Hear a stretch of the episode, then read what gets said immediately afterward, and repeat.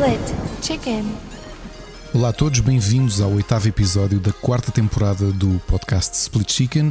Eu sou o Ricardo Correia. Esta semana queria ter aqui o meu amigo e grande companheiro Rui Parreira, mas infelizmente ele está com o seu agente a negociar uma, um, uma transferência agora no final do mercado que termina hoje, que vocês estão a ouvir o podcast, para nós é amanhã, e portanto há aqui muito muito trabalho, muita negociata esta noite. Há quem diga que o Rui vai para o Manchester United, há quem diga que ele vai para o Paris Saint-Germain, eh, quando o próprio Massamá está na corrida e, portanto, lamentavelmente o episódio de hoje vai ter que ser comigo sozinho. Talvez tenhamos uma intervenção do Rui via satélite. Eh, vamos, vamos esperar que sim. Dito isto, eh, Rui, como é que tu estás? Olha, estou bem. Excelente introdução, tudo muito certinho. Há só um problema a corrigir. Uma coisa muito simples não existe o Massamá, é o Real. Tens que corrigir ah, isso. Pois é. Porque o, o Massamá e o Queluz uh, fundiram-se. Exato. Havia dois campos de futebol, eles precisaram de criar uma zona para a feira do Montabrão e então criou-se o Real, um grande clube, de onde se viram já grandes Nani, jogadores. Não foi? O Nani veio lá, não o, foi? O Dani, por exemplo. Nani, Nani, Nani. O, o Nani, o Dani. Ah, o Dani Boy era do Liceu de Queluz. Não Nani. era do, do Real, ok. Estou a falar do o Dani, o antigo do Sporting. Também Esse é, é de Queluz. Não é do, não, não do Real. Não sei em que clube é que ele começou, mas ele andou no Liceu de Queluz. Toda estou só a achar curioso desta introdução que tu não desmentiste o interesse do Manchester United do Paris Saint-Germain. Estás só a corrigir o facto de eu ter dito mal o nome do. Sim, sim, porque ainda estou. Portanto, vim só gravar este podcast rapidinho só para estar. Pode ser o último, é isso? Uh, pode ser o último. Uh, digo já que para a semana, como vou estar em estágio, não vai haver podcast. Portanto, fica já aqui o aviso muito real. Uh, e os nossos ouvintes, às vezes, até podem pensar que a gente está na, na palhaçada, muitas vezes, mas as coisas são reais, estas coisas acontecem. E então, para a semana é o estágio e testes clínicos e não vai haver podcast. Fica já aqui o aviso, malta. Por acaso que digo, ah, mim... estás da tanga, diz lá isso nas redes sociais. Não, malta, é verdade, para a semana não vai haver. Vou estar em estágio mesmo. Uh, por acaso, para mim era um sonho ver uh, voltar a ver o, a frente de ataque do, do Manchester United mais recheadinha. Agora, grande surpresa das surpresas, ver o Ronaldo juntar-se ao Bruno Fernandes. Mas para mim, um sonho era depois ter-te ali no, no lado direito. Rui, espero que corra tudo bem. Ah, mas espera aí, mas estás a pensar que eu vou lá para jogar futebol? Ah, quem é que disse isso, meu? Mas tu, o Tajante diz que és um grande jogador. Não, mas não é isso, mano. Eu vou lá para parar a relva, meu. Tu pensas que já não tenho idade para jogar? Estavas a pensar que eu ia mesmo jogar Ricardo Miguel? Estava sim, senhor. Tu, tu acreditas em tudo o que te contam, meu? Não, tem a relva para parar. Eles têm a máquina avariada eh, e para a semana, como eu te disse, é o estágio e eu tenho que lá estar para garantir que esteja tudo ok, tudo regadinho, tudo ao point. Porque eu faço jardinagem nos tempos livres, sabes disso? Oh, Rui, por falar em futebol. Agora uhum. que tens o Apple TV e isto antes de entrarmos no programa, tu vês o Ted Lasso? Ah, pois, mas ainda não ativei. Epá, olhem, eu digo-te, há muito Tem tempo que, que, não estava tão ansioso por um, que chegasse um dia da semana para ver uma série como estou a ter com o Ted Lasso, porque é, é tão boa Mas já série, começou a nova temporada? Já vai quase no fim. Epá, mas dispõe tão bem, estás a ver? Dispõe mesmo bem, é uma série mesmo positiva. Não só é muito boa, como é positiva. Tu, tu acabas de ver um episódio e sais de, de alma cheia, porque está acho que faltava, faltava-me assim na minha vida ter um, uma série com, com aquela qualidade e com aquele tom tão. Epá, eu tenho que, eu tenho que, que instalar, ainda não tenho andado a adiar para aproveitar ao máximo. Um, mas pronto, tenho que, tenho que ativar porque tu já me estás farto de falar nessa série. Uh, mas pronto. Bom, o pessoal, tangas à parte. Um, para a semana é mesmo a interregno. Para a semana não há mesmo podcast e eu vou explicar porquê. Uh, oh, Ricardo, mas foi a introdução porque o pessoal pensa: é pá, estes gajos têm ali um script do caraças, man, Nada, não. grande olha, acting. Para vocês saberem, uh, nós não vamos disponibilizar esse som porque normalmente não mostramos. Nós temos sempre um, uma introdução para intercalar. Uma coisa que o Rui aprendeu e acho que funciona e ajuda na edição dele, não é? De montar o programa temos alguns segundos de silêncio, que é para apagar o, o ruído de fundo, e depois batemos umas palmas para acertarmos mais ou menos o. E depois também dizemos alternadamente números. E eu tenho ainda um. Antes de começarmos, o Rui diz: Vá, começas tu, e eu digo-lhe: Pá, hoje por acaso estou tão desinspirado que não sei sequer sobre o que é que é de falar na introdução, porque isto já é um desafio para mim também. tentar Sim, porque, porque nem sequer é preciso introduzir nada, basta só cumprimentar as pessoas e siga para bingo. Mas pronto, tu és um, uma pessoa que gostas muito de falar, mas pronto, fala para aí. E então saiu isto. Uh, mas Rui, é mesmo verdade, tu já me tinhas avisado antes que. que é, que é assim, eu, eu para a semana tenho, tenho umas férias, sim, marcadas com a Mónica, e então pá, decidimos não ficar em casa. Uh, e também não temos dinheiro para, para nenhum lado, porque o dinheiro das férias já se foi nas férias do verão. E então a minha sogra está-nos sempre a chatear para ir à, à Startec. Costumamos ir mais ou menos todos os anos, pá, só que eu testo aquilo porque não se faz lá nada. Nada, nada. Nem sequer internet deve ser tenho na casa. Portanto, é mesmo uma cena que eu se calhar preciso. Detox. É mesmo detox. Só quando vamos beber café à vila é que toda a gente leva os portáteis e telemóveis e estamos ali tipo uma horinha na esplanada, cada um do, cada um do seu lado, porque as suas tecnologias mais ou menos é isso, é o que se passa. E então a única coisa que se faz é ir à piscina ou dar uma voltinha daqui para aqui para ali. Mas eu, sinceramente, quando está muito calor, não se consegue dormir de noite, há ar-condicionado, e então eu não gosto. eu não gosto. A minha filha também não gosta, mas pronto. Fizemos a vontade e vamos. Ainda não sei quando é que vamos, mas vamos provavelmente no fim de semana. Então já não conseguimos gravar na segunda-feira. Uh, nem sei se vou ter uh, tempo para gravar conteúdo para o canal. Uh, pronto, tenho que ver durante estes dias o que é que vou fazer. Pelo menos ter qualquer coisinha para a semana. Mas pronto, é uma semaninha de férias, pá, sabe bem, uh, apesar de eu ter ido 15 dias, tenho estado aqui há um mês e meio a trabalhar e compensar férias, uh, temos tido sempre pessoas de férias, e então, pronto, depois em setembro logo se vê, voltarmos mesmo a sério na reentrée. Aqui uma coisa curiosa, porque acho que há males que vêm para bem, digamos assim, é que uh, tem, por exemplo, ontem cruzei-me de forma muito fugaz com o Oscar, precisava aqui de um favor, e falámos um bocadinho que é que está toda a gente atrasada com a quantidade de podcast que nós fizemos. Culpa uh, nossa, não é? Somos os malandros. Porque tivemos um agosto, a realidade é que eu fui de férias, mas da forma como fui, não é? Portanto, fui à praia todos os dias, estava disponível hum. para fazer programas e tu também. O que quer dizer que, apesar de toda a gente estar de férias e que estão agora a regressar aos trabalhos, têm muito conteúdo para ouvir. Infelizmente, pronto, para a semana não, não, não existe. Uh, a minha sugestão é, é que é a semana do backlog. É, é isso, é, é a semana do backlog, é isso mesmo. Semana do backlog, portanto, malta, não fiquem tristes. Uh, isto também, diga-se passagem que andamos pá, a Silly Season, ok, aconteceu a Gamescom esta semana, mas nem sequer temos aqui muita coisa do Gamescom porque acaba por ser um bocadinho mais do mesmo. Bem jogos e muitos adiamentos para 2022, não é?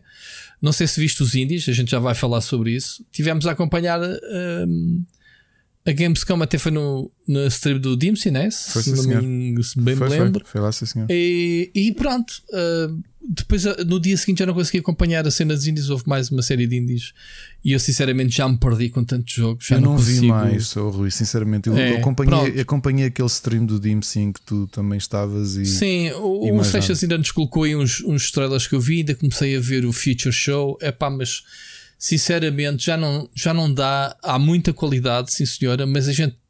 Quando eles quando eles forem divulgados com os lançamentos respectivos, a gente vai acompanhando. Porque, pá, eu sinceramente já me perdi. Uh, acho que, os indies tomaram conta disto tudo, sobretudo agora que os, os grandes AAAs foram adiados, e é muito complicado seguir esta indústria. Neste momento, se não tiveres a tempo inteiro, ou pelo menos com mais tempo disponível, uhum. eu sinceramente não consigo. Não consigo Sim, tu basta nesta fase estares um bocadinho mais atarefado e já te passou tudo. Foi como aconteceu. Passou-me completamente ao lado. Para a E3 tive muito mais tempo e mais disponibilidade para esta yeah. não consegui e sinto que estou completamente off. Pois, uh, pá, as coisas vão-se retomando pá, e também é giro porque tenho sido surpreendido muitas vezes com os jogos que me passam ao lado e depois quando saem, epá, não tinha visto falar neste jogo, bada fixe. Epá, e sinto-me um bocadinho na surpresa, de vez de ser sempre eu, ou, ou tu, ou, ou, as pessoas como nós que estão sempre em cima para tentar dar as novidades de uma forma ou de outra, ou falarmos aqui no podcast, ou fazermos o vídeo, ou o texto, ou whatever, sempre também ser surpreendidos passivamente, ou seja, não, sem termos acesso privilegiado a nada, sabermos simplesmente das coisas uh, a acontecerem. E às vezes isso sabe bem. Foi como aconteceu um bocadinho esta semana. Bom, programa então está. Uh, estamos falados para a semana. Não vai haver então brincadeiras à parte um programa. Uh, simplesmente porque eu não estou cá e não consigo gravar. Uh, mesmo que eu tentasse gravar da Sertã, lá está. Ia, ia ser um exercício muito engraçado no, no, meio do pinhal. Eu tentar falar contigo sequer. Uh, e, sim, e, a, a rede é muito má. E para monólogos já basta aquele episódio especial extra que existiu. Sim, e sim. o Para cá do abismo que eu esta semana estiquei-me. Não sei se ouviste o programa todo já. Ouvi todo, sim, já lá, já lá íamos falar sobre okay, isso. Ok, ok. Então já, já falamos. Pronto. E então, uh, o único exercício que eu vou fazer é levar o, o computador com um ou outro jogo. Pá, estava mesmo a pensar levar um MMO, eh, que eu também quero falar. Estou viciado no novo MMO. E, e, vou tentar ver se, com os meus dados do meu telemóvel, uh, consigo estabelecer a ligação mínima para poder jogar e estar ali a curtir um bocadinho. Porque de resto, pá, não, não se vai passar nada. O plano B é levar o telemóvel uh, download de séries Netflix e Disney que o poder que ainda tiver no backlog e pronto, vai ser o meu entretém. Vai ser mesmo um detox, como tu dizes. Não sei quantos dias é que vou lá ficar, não falei com a Mónica sobre isso. Mas vou aproveitar os últimos dias de verão na piscina, que a piscina de lá é baratinha uh, e podemos estar o dia todo na e piscina. nesta pública. altura apanhas menos gente, que a maior parte da malta começou a voltar por causa das escolas. Sim, eu. mas aquilo também não há muita gente. Já lá tive vários meses, julho e agosto. É aquilo onde se apanha mais gente é para almoçar na, ali na ponte da Sertã, tem ali, tens as, as cenas muito famosas das. Como é que se chama? Uh, é que para isso. O prato tradicional da Sertã é aquela cena da. Um, algum ouvinte está a dizer, a gritar comigo, mas eu não consigo. É, é tipo carnes dentro de uma, de uma pele. Um, chouriços? É, chouriço. Só picão para ti. Porra. Prato de caralho, está aqui entalado. É muito fácil. Eu adoro comer aquilo. Chouriço? Não é chouriço. Maranhos.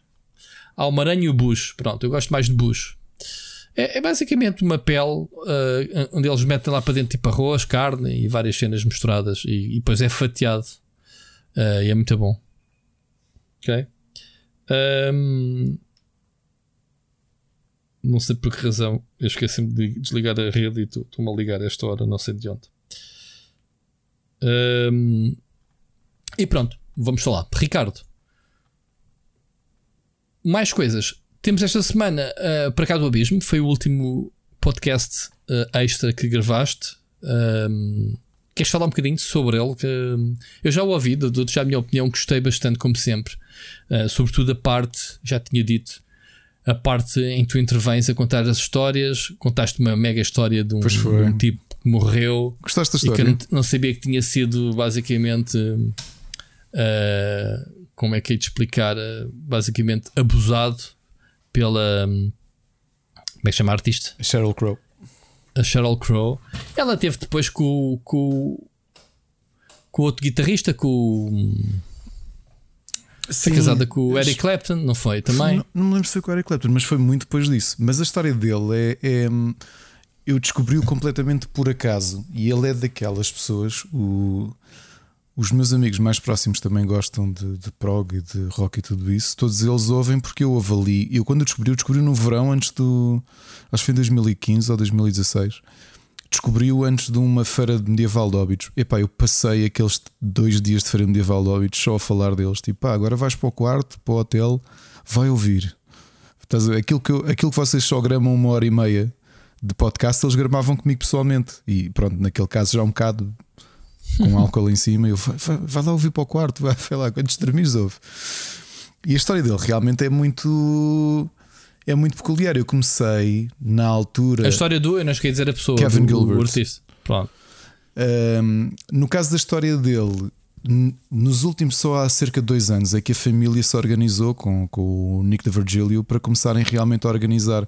Porque, por exemplo, tu ias ao YouTube e havia um, um nicho de comunidade que desde o do início da internet, no, no início da internet, quer dizer, do início assim da, da, da partilha de fecheiros pessoal que colecionava gravações dele, percebes? Coisas que a malta tinha tido acesso em cassetes e andavam a passar aquilo para MP3 e partilhavam na net. E até para aí, março de 2020 ou fevereiro de 2020, e estava tudo no YouTube. Havia muita coisa no YouTube que, imagina, aquilo era com poucas, poucas views, porque ela encontrei uma música do Kevin Gilbert numa cassete que o meu pai tinha aqui, que ele lhe emprestou, uma coisa qualquer, estás a ver? Uhum. E então a família agora mandou tirar isso tudo do YouTube porque eles estão aos poucos a produzir, por exemplo, aquela coletânea que eu te disse, que fizeram para aí mil cópias, disco quádruplo. Estão a reunir, do... as, a reunir as, uh, os materiais Estão a reunir os materiais, a organizar e, e, pronto, aquilo é venda direta à venda direta à comunidade, não, é? não nem sequer tem. Ok, mas não, não vais contar aqui a história, isto não, é só não. um teaser. Mas é uma história, para, é uma história brutal, não é? É, é, muito fixe. Não sei se ficaste com curiosidade de o conhecer. Não sei se sequer gostaste da música. Aquela foi a primeira Não posso, ele já está morto. infelizmente. Eu vou te dizer que há um tempo ia cometer uma, uma loucura porque a família até fez uma coisa e eu nunca cheguei a experimentar. Que é, eles têm ido ao, uh, ao acervo dele e têm, não é bem leiloado. Eles têm feito uma coisa diferente. Que é, imagina, está aqui uma demo está eh, aqui uma demo e depois as letras das músicas escritas por ele à mão no caderno. Isto vai estar à venda, só existe uma cópia, está à venda por 400 euros. E portanto, quem ganhar o sorteio, tu inscrevias-te para conseguir comprar. Saísses tu o sorteio, tinhas uma hora para passar o dinheiro ah, para, para a família para receber as coisas. E eu vi algumas coisas, pronto, não assim tanto, mas cheguei a ver. Mas eles arrecadam o dinheiro todo do pessoal, é tipo uma rifa. Exato, não, não, não, não, não, não. Só quem fica com as coisas é que arrecada o dinheiro. Estás a ah, aquilo se fosse vendido por 400 euros, é, atenção, é um mau negócio para eles. Mas, Pá, mas eles, eles queriam fazer aquilo o mais justo possível. Primeiro, eles queriam salvaguardar-se, que é hum, quem. Na altura, eles até só vendiam coisas para os próprios Estados Unidos, não vendiam para fora. Mas a ideia era essa: é o acervo deles, eles queriam partilhar com os fãs epá, e, e não sabiam como é que haviam de fazer. Tentaram encontrar uma forma relativamente justa, que é sorteio para poderes comprar. Uh, e eu cheguei a ver ali umas coisas um bocado mais baratas, mas ali à volta era uma loucura que eu ia cometer, era gastar 200 euros numa uma coisa qualquer escrita por ele e a moldurar para pôr na parede, acreditas? Ok. E, e não consegui, porque na altura só vendiam para, tipo, para a América. Este, este é um preservativo usado do tu compra para meter num quadro. Quase isso, quase isso. Não, era tipo um, um álbum. Está aqui o que resta dos filhos dele. Um álbum com dedicatória, porque ele escrevia frases, frases muito provocatórias no, nas demos, até que oferecia. Quando uhum. ele mandava para as editoras as demos, ele depois fazia uma cena tipo: uh, Não vais gostar disto? Ou isto é o melhor álbum que tu não vais gostar? Pá, coisas do género. Ele era, ele era mesmo. E a história dele é brutal. E foi a, acho que foi a vez que eu me estiquei. Só fiz três programas, mas eu quando dei por mim, pá, não sei se tens noção, eu falei 27 minutos sobre ele, meu. Aquilo não, foi. Mas foi fixe. Foi. Foi fixe. E pá, e pronto, olha, continuo a gostar muito de fazer o programa, é uma coisa que me diverte. Este também avisei-te, eu estiquei-me, eram quatro e tal da manhã quando acabei de fazer o programa, já estava completamente rebentado, mas continuo a ter uma grande pica. Eu tenho uma pica para fazer os podcasts todos e este é um podcast diferente, porque é aquela história, passa-se. Pa... Repara, eu passo os 12 dias antes de gravar a pensar o que é que vou, o que é que vou fazer. Percebes? Quem é que vou pôr? E depois tens o dom de guardar mesmo para a véspera para tu te matares e os flores a gravar o programa esta semana. Exatamente. Esticaste outra vez, não é? Exatamente. É isso. tem, que, tem que começar a, a, a meter juízo. É verdade. Devias. Enfim. E... Olha, hum, portanto, para lá do abismo, vamos ter. Para cá. Para cá. Eh, para cá. Não, já te expliquei. Ah, tu, tu dizes para cá e eu digo para lá. Tá é para ir para aí para o pé, para não andarmos contrariados um para, para outro. perdermos, não é? Exatamente, para nos encontrarmos a meio caminho. Muito bem, está disponível então uh, no sítio do costume. Um, também lançámos a semana passada, foi, já depois de termos gravado o podcast, foi o, o, o Super Finisher. Não, não, não, chegámos a falar nisso, né? Esta semana. Pois foi semana passada que gravámos. Foi? Se não estou perdido. Se não, se não falamos outra vez, portanto, gravámos o, o episódio de SummerSlam de WWE, uh, a review, portanto, não só para Patreons. Uh, o único podcast que temos limitado também é uma forma de agradecermos aos nossos Patreons que nos têm acompanhado e deixamos, obviamente, aqui o convite. Toda a ajuda é preciosa, portanto, sempre a melhorar aqui o setup. Posso-vos dizer que um dos meus últimos investimentos no setup geral vai ser uma cadeira que eu preciso mesmo de sentar-me, estar confortável, porque já não aguento mais. E portanto, todas essas ajudas tanto o Ricardo, que melhorou recentemente o sistema de som, é para esses uh, pequenos investimentos que a gente utiliza então o dinheiro do Patreon. Portanto, agradeço imenso, agradeço aqueles que venham eventualmente também a, a contribuir. E pronto. Temos um passatempo que também acabou esta semana, quando estiverem a ouvir, Ricardo, penso o dia 31, portanto é hoje, terça-feira, último dia, se não estou em erro.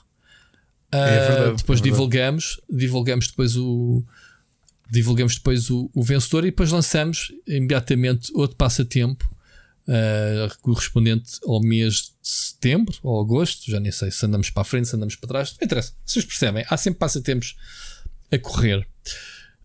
Uh, antes de passarmos às notícias, deixa-me só aqui dar pá, uma, uma, especial atenção. Uh, este fim de semana, como tu não sei se deste conta, tivemos um novo furacão nos Estados Unidos, que não foi a Katrina, né? Já lá vão 16 anos da Katrina. Acreditas nisto, Ricardo? Foi. 16 anos que, sei lá, 1800 pessoas morreram. Ali o, o, o, o Nova Orleans 80% submersa, basicamente, certos locais quase 5 metros de altura de água.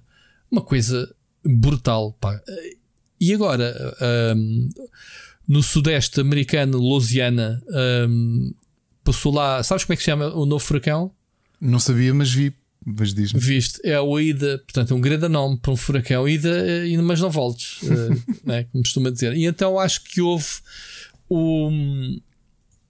Digamos que uh, ele atingiu uma escala de uh, classe 4, igual ao Katrina. Não foi feito ainda o balanço, aquilo foi domingo, portanto estamos a gravar hoje, ainda não há assim balanço, mas eu tive a oportunidade hoje de, de colocar umas imagens no tag sobre um, a perspectiva do espaço do, do furacão. Epá, e é impressionante. Uh, nós pensamos que só vemos isto nos filmes. A mancha que o furacão ocupa. Tu viste essas fotografias? Tens o link até se vi, quiseres. Vi, vi, no, vi no teu link. É realmente. Epá, não só as imagens de satélite, são aquelas todas coloridas, mas uh, fotografias captadas da, da, da, Estação Espacial Internacional pelos astronautas que lá estão. Uma delas, aliás, uma astronauta que retirou, uh, que captou epá, o furacão, um remoinho gigante Uh, pá, não sei como é, como é que é possível. Como é que é possível estes fenómenos acontecerem e as pessoas estarem lá, não serem evacuadas? Parece que já estão habituadas né, ao fim e ao cabo, mas epá, isto é muito devastador, é muita, é muita violência da natureza. Pá. É, eu, eu, depois fui buscar dados do Catarina, porque obviamente não sei. Um, ou melhor, não, fui buscar. Eles, eles estavam. O, o, Serviço Nacional de Meteorologia de Nova Orleans estava a dizer que que já, já estavam a atingir ventos de 233 km por hora. Portanto, se vocês virem tipo um Ferrari a passar por vocês, tipo, vum, é, é, o, é, o, é o ida. Um, e pronto, é muito perigoso. Pá, espero, espero que a destruição não seja tanta e que se tenha, que se tenha aprendido e que as infraestruturas mais recentes, né, depois da reconstrução, sejam já preparadas uh, para estes fenómenos devastadores. Fica só aqui. Curiosamente, ao bocado, Ricardo, antes de gravarmos o podcast, estive a ver um filme que até meti nas recomendações, mas posso falar já que tem, tem a ver com isto. Não foi inocente o canal Hollywood ontem ter, ter passado o um filme chamado. Uh, como é que é? A Vida por um Fio, com o João Travolta. Não sei se já ouviste falar. Não. É um filme de 2015 uh, que basicamente é dedicado ao pessoal das uh, os reparadores dos postos de eletricidade. Portanto, a malta, quando há tempestade, chuva, que os postos caem, podres, que é preciso substituir, uh, pá, eles têm que garantir que a eletricidade não falte ou, ou, que os sistemas de emergência sejam ativados. E eles são os tipos que andam, se for preciso, no meio das tempestades, uh, em cima dos postos, a reparar cenas. É um filme todo dedicado a isso, muito dramático, e é um filme baseado em factos verídicos. Os gajos dizem que morrem, sei lá, não quero estar a exagerar, mas tipo centenas destes tipos eh, por ano a fazer este trabalho é? nos Estados Unidos. Portanto, tem tudo a ver né, com este furacão, uh, tem tudo a ver com, obviamente, não é, não é no furacão, mas estamos a falar de outras tempestades e outros fenómenos, tudo o que aconteça de mal nestes, nestes uh, nas cidades e nos estados dos Estados Unidos há estes senhores reparadores que nós também devemos ter provavelmente, uh, empreiteiros a fazer isso, mas nos Estados Unidos acho que isto é Bera mesmo. E pronto. Ricardo, vamos dar início ao nosso programa. Não, antes disso, deixa-me só dizer-te: eu segui uma das tuas sugestões. Aliás, como, como tu sabes, és o meu influencer também. E Favorito ver... ou, ou, nem por isso? Ah, e uns uh, têm mais views, portanto são melhores. Uh, sabes que que é assim que se mede a qualidade do viewer. É de um, pelos números. Do influencer é. é pelos números, não é pela sua é. qualidade, são os números. É. Tá. O que é que eu te dizia? Um, fui ver aquela série que tu indicaste dos OVNIs. É, Sim. E não vou conseguir ver mais do que aquilo. Sabes porquê? Porque eu já te disse que eu. Achaste bullshit a mais? Ou és influenciável e não, ficaste a pensar naquilo? Não, é bullshit a mais. Porquê? Porque eu, esta série documental, e digo aqui, disse aqui documental, se tivesse a escrever tinha punha em itálico ou punha entre aspas, faz-me lembrar a quantidade brutal de livros que eu li até para aí aos 15, 16 anos, que quem nos está a ouvir deve se lembrar, que eram os livros do Circo Leitores, eh, livros pretos, com as letras a dourado e com um desenho na capa. Havia vários temas: era as, as estátuas da Ilha da Páscoa, uh, ovnis, as pirâmides do Egito, casos do sobrenatural. Eram assim coisas que eram no final dos anos 70, obviamente que eu li mais tarde, não é? mas o meu avô comprou aqueles livros todos. E eu devorei aquilo tudo para aí com 7, 8 anos Devorei tudo, tudo, tudo. Até aos ah, então já sabias tudo, tudo o que a Netflix disse, já sabias. O, o problema é que esses livros, eu na altura também, sem sentido crítico, consumi-os e pus-me a pensar sobre aquilo e tem o mesmo nível de factualidade daquele documentário do, do, da Netflix. Aquilo, eu acho que a Netflix com aquela série está ali a tentar beber dos, do público do, do canal História. Porque, epá. Não... Mas achaste que aquilo era tudo uma ganda tanga? Yep. Pronto, uh, yeah. eu acho que eu acho que aquilo tem uh, muitas coisas que eles dizem fazem sentido, apesar de eu não acreditar, mas, mas está fundamentado, estás a perceber? Pá, eles dizerem que os aliens estão cá, mas é para tomar conta de nós, porque nós vamos dar cabo do nosso planeta. Há quem sustente essa teoria. Uh, há quem diga deles, depois eu, entretanto, acabei mesmo hoje de ver até ao fim. Uh, há quem diga que os governos a qualquer momento estão a preparar-se conjuntamente para fazer o, o, o disclaimer, uh, o disclaimer para mostrar ao mundo o que tem sido feito em termos de, de investigação dos ovnis e, e, e, partilhar as provas de que não estamos sós. Mas pá, atenção, eu, eu acredito. Há aqui uma diferença. Eu acredito que estatisticamente é impossível não existir mais vida no universo. Ok? Eu acredito que há mais vida que existam alienígenas como tu habituaste, que andam escondidos, estão em Roswell, estão não sei quê. Porque a minha questão, quando comecei a pensar sobre outras coisas, é que a palavra OVNI, o que é que quer dizer a palavra OVNI? Objeto voador não identificado. E tu habituaste, por causa deste tipo todo de teorias da conspiração que foram criadas e os livros todos que eu li e os filmes todos que foram feitos, tu associas automaticamente OVNI a uma coisa que tem que ser extraterrestre. E não é obrigatoriamente isso. Não é estranho que a maior parte dos avistamentos que existem em OVNIs ou são nos Estados Unidos, isto durante a Guerra Fria, ou são nos Estados Unidos ou são na, na Rússia. Não é um bocado. Ah, não, mas olha, mas eu sei não. Que é, em é África. É que... Eu vi, eu vi. Também. Não, mas por isso. É, e houve no Brasil. Sim. Os últimos que foi de 2017 foi na República Checa ou, ou num país qualquer de, de, de, de leste europeu, na China. Eles foram a vários sítios. Não acho nada em comum. Isso... Não acho em comum porque para mim, é, são tudo testes tecnologias que estão a ser desenvolvidas, aeronaves e tudo isso. O problema é que nós, eu não, eu não, eu é não, não é não acreditar em ovnis. Eu não acredito é que ah, tenha obrigatoriamente a haver uma correlação de ovnis igual a algo extraterrestre. Agora, um ovni sim, ou seja, tu és um piloto e tu sabes lá que tipo de tecnologia é que foi desenvolvido. Tu vieste a saber isso mais tarde com os, os Thunderbirds, não é? Com aqueles, com aqueles aviões stealth que os americanos uhum. mais tarde revelaram. Sabes lá se nos anos 70 ou nos anos 60 não davam já a passear pelos céus e os, e os americanos pensavam que aquilo eram, sei lá o que, bicho ou ovnis ou lá o que é. Não sei, porque lá está, que eu acredito que exista vida noutros planetas, claro que sim. Acho que é estatisticamente impossível que não aconteça, não é? Porque é. é Mas estás a falar vida inteligente ou vida não sei, microbiótica? De, de todos, ou, de to ou, acho ou... de todo o tipo. Até de vida inteligente, acho que é altamente improvável que só tenha acontecido connosco. A daí até se cruzarem connosco, acho, acho complicado. Olha, há uma teoria, acho que é a teoria de Goodwin. Deixa-me só confirmar, a ver se não estou a dar aqui uma grande. Uma grande uma grande. O nome diz-me qualquer coisa. Acho que foi falado sobre ele. Uh, tá.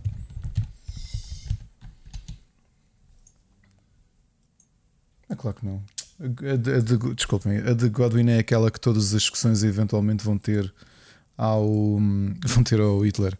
E agora não lembro como é que se chama o paradoxo, ou aliás, a teoria paradoxal, que é uh, porque é que provavelmente tu não, encontrar, tu não encontras uh, vida inteligente. E então, essa teoria, eu eventualmente hei de me lembrar durante este programa e a meio vou dizer. há várias teorias. Uma delas é que existe um ponto de singularidade que todas as civilizações evoluem tanto que acabam por extinguir-se. Ok? E tu vês, isso já foi desenvolvido há umas décadas, e tu vês que na nossa situação, vê que nós desenvolvemos tanta tecnologia que estamos a causar alterações ao nosso próprio planeta que podem potencialmente ser. Ah, ser... Eles falam de um estado transcendental, ou seja, eles vêm cá, não precisam de comunicar contigo, eles comunicam contigo em termos de, de indução, digamos assim, de uh, até telepaticamente, estão nesse nível. O é que, assim que eles o, o, que esta teoria diz é que a, a, possibilidade de todas as civilizações que evoluam o suficiente atingem a sua própria extinção uh, podia ser uma resposta para o facto de não teres cruzado com vida inteligente. Que era, por exemplo, uma dessas, uma, um desenvolvimento dessa teoria é quando tu, uma, as civilizações também estão estabelecidas entre, entre escalas diferentes. Ou seja, uma civilização, o mais avançado que é possível, é uma civilização que tira energia a partir do próprio, ou seja, que utiliza o próprio Sol como fonte de energia, como tu viste na ficção científica, não é aquelas mega estruturas montadas à volta de, uma, de um Sol e que não, não são painéis solares, estão diretamente a, a sugar a energia e alimentam o, o, sistema, o sistema galáctico. Isso é o que tu vês como. E isto não é ficção científica, é mesmo a teorização física sobre, sobre isto. E portanto, o que, o que essa, esse teorema diz, indica é que é possível que tu, ao desenvolveres dessa forma, acabes por encontrar mecanismos de, de autoextinção, percebes? Que é tu vais tão à frente, tão à frente, que é como por exemplo, tu, tu descobriste tanta coisa que de repente descobres a bomba atómica e acabas por, por destruir-te a ti mesmo, estás a perceber? Agora yeah. vê isso num, num, numa escala maior e, portanto, que é a, a, a indicação que existe um, um, ponto zero, que é um ponto de evolução tal que tu de repente destróis tudo, estás a perceber? E que o, o que a teoria diz é que todas as civilizações têm um ponto de não retorno, que é crescem tanto que ao crescer tanto o único, o único caminho é auto-extinguirem-se. Auto Por isso é que a hipótese é: existe vida inteligente e já existiu e vai voltar a existir depois de nós humanos deixarmos de, de existir, não é? Porque a realidade é que o universo há de durar muito mais tempo do que nós. Nós é que temos sempre aquela visão homocêntrica que que o universo só existe connosco, mas não, ele existe há muito, muito tempo e, e vai existir por muito mais tempo. E nós Para mim, o universo só existe enquanto eu cá estiver. Exato, portanto, o universo neste momento tem 45 anos. E, Exato. E é engraçado porque eu continuo a ver estes programas de ovnis e as pessoas que se dedicam a ovnis. Hum, é o que eu te digo, eu acredito que existe vida, até acredito que existe vida inteligente no universo. Uh, que já tinham contactado connosco, aí já tenho algumas dúvidas. Por isso é que os programas todos eu vejo. Eu já fui tão crente nisto, Rui, a sério. Isto, isto coincidia na altura do X-Files. Para mim, aquilo, o X-Files era o Mulder, era o gajo mais consciente do mundo. Percebes? E agora vejo comentário e é tipo, ah, ok, boa. Portanto, olha, vi um episódio, não vou conseguir ver mais. Lamento imenso. Pronto, peço desculpa então. Não tens pedido desculpa. Não tens pedido desculpa, eu, eu fiz o teste, bolas. Pronto. Acho Fica que tem um aqui... público muito específico aquele tipo de comentários. Opa, eu vi aquilo com, uh, com distanciamento normal, nem fiquei a pensar nas coisas, coisas curiosas, é novos dados que eu nunca tinha ouvido falar, uh, até pensei que pronto, nunca, mais se falassem nestas, nestas cenas, já estava batido, mas descobri que há muitos outros para além de Roswell e para além da área 51, outras situações que eu não fazia ideia. Mas pronto, há, há, há comunidades científicas a estudar isto ok? E, e ao que parece, governos que investiram dinheiro nessas coisas. Agora, se, se, se, se é factual ou não, obviamente, eu tenho as minhas dúvidas, né? Portanto, eu não sou propriamente um crente que a gente um dia sai à rua e depara-me com um ovni. Mas pronto, é giro ver, ver eles. Uh, epá, este último grupo é muito engraçado. Este último grupo, no, é mesmo pá, os últimos 15 minutos do, do último episódio foi o último grupo que eles uh, registaram uh, de testemunhos, que foi mesmo em 2017, portanto, uma coisa estupidamente recente, dois anos antes da pandemia, em que eles iam passear um grupo de 15 pessoas a passear pelos, pelos campos. Lá está, eu não sei em que país é que foi, pá, foi um país qualquer de leste. E viram que, que estava uma concentração de vacas no mesmo ponto a olhar para um sítio, para o céu, para uma direção. Os gajos olharam para as vacas e disseram assim: elas estão a olhar para qualquer coisa. E assim que olham, para o sítio onde eles estão a olhar, estava tipo uma, uma forma flutuante geométrica, uma, uma espécie de um losango. Uh, que eles disseram: pá, isto não é normal, isto não, isto. A reação deles foi: pronto, ok, uh, não sentiram medo e ninguém e, e, e, todos eles decidiram nem sequer contar aos amigos porque tão, uma coisa tão parva. Havia um que dizia assim: pá, eu não contei isto a ninguém, porque quer dizer, eu próprio não acredito em ovnis e vou dizer às pessoas que vi um ovni quando eu sei que vi. Estás a ver ali tipo negação de forma mais natural possível. Tipo, e então sempre guardei para mim, nunca dei importância. E os outros disseram mais ou menos isso. O que diziam, pá, a gente viu, eu vi, eles a tentarem descrever mais ou menos como é que era, o mais forma, menos forma. E a conclusão era essa: era tipo uma espécie de um losango preto voador. Não era o disco perfeito, disco voador, como a gente está habituado a ver pela, pelas histórias. Mas estás a ver, uma cena bem recente. Oh, porque é que apareceu ali daquele sítio e aqueles? Pronto, essas coisas é que não se sabe. Como havia um, um, um político qualquer num sítio que simplesmente de um dia para o outro um lago desapareceu. Estás a ver? Um lago de água desapareceu. O, o gajo consciente que podia ter sido em, em aliens disse abertamente: pá, tentei lá comunicar com os gajos para nos devolverem a água. a preocupação do gajo era a água do lago. Não era saber se tinha sido um alien ou não. Tipo, pá, convençam os gajos a devolverem-nos a água.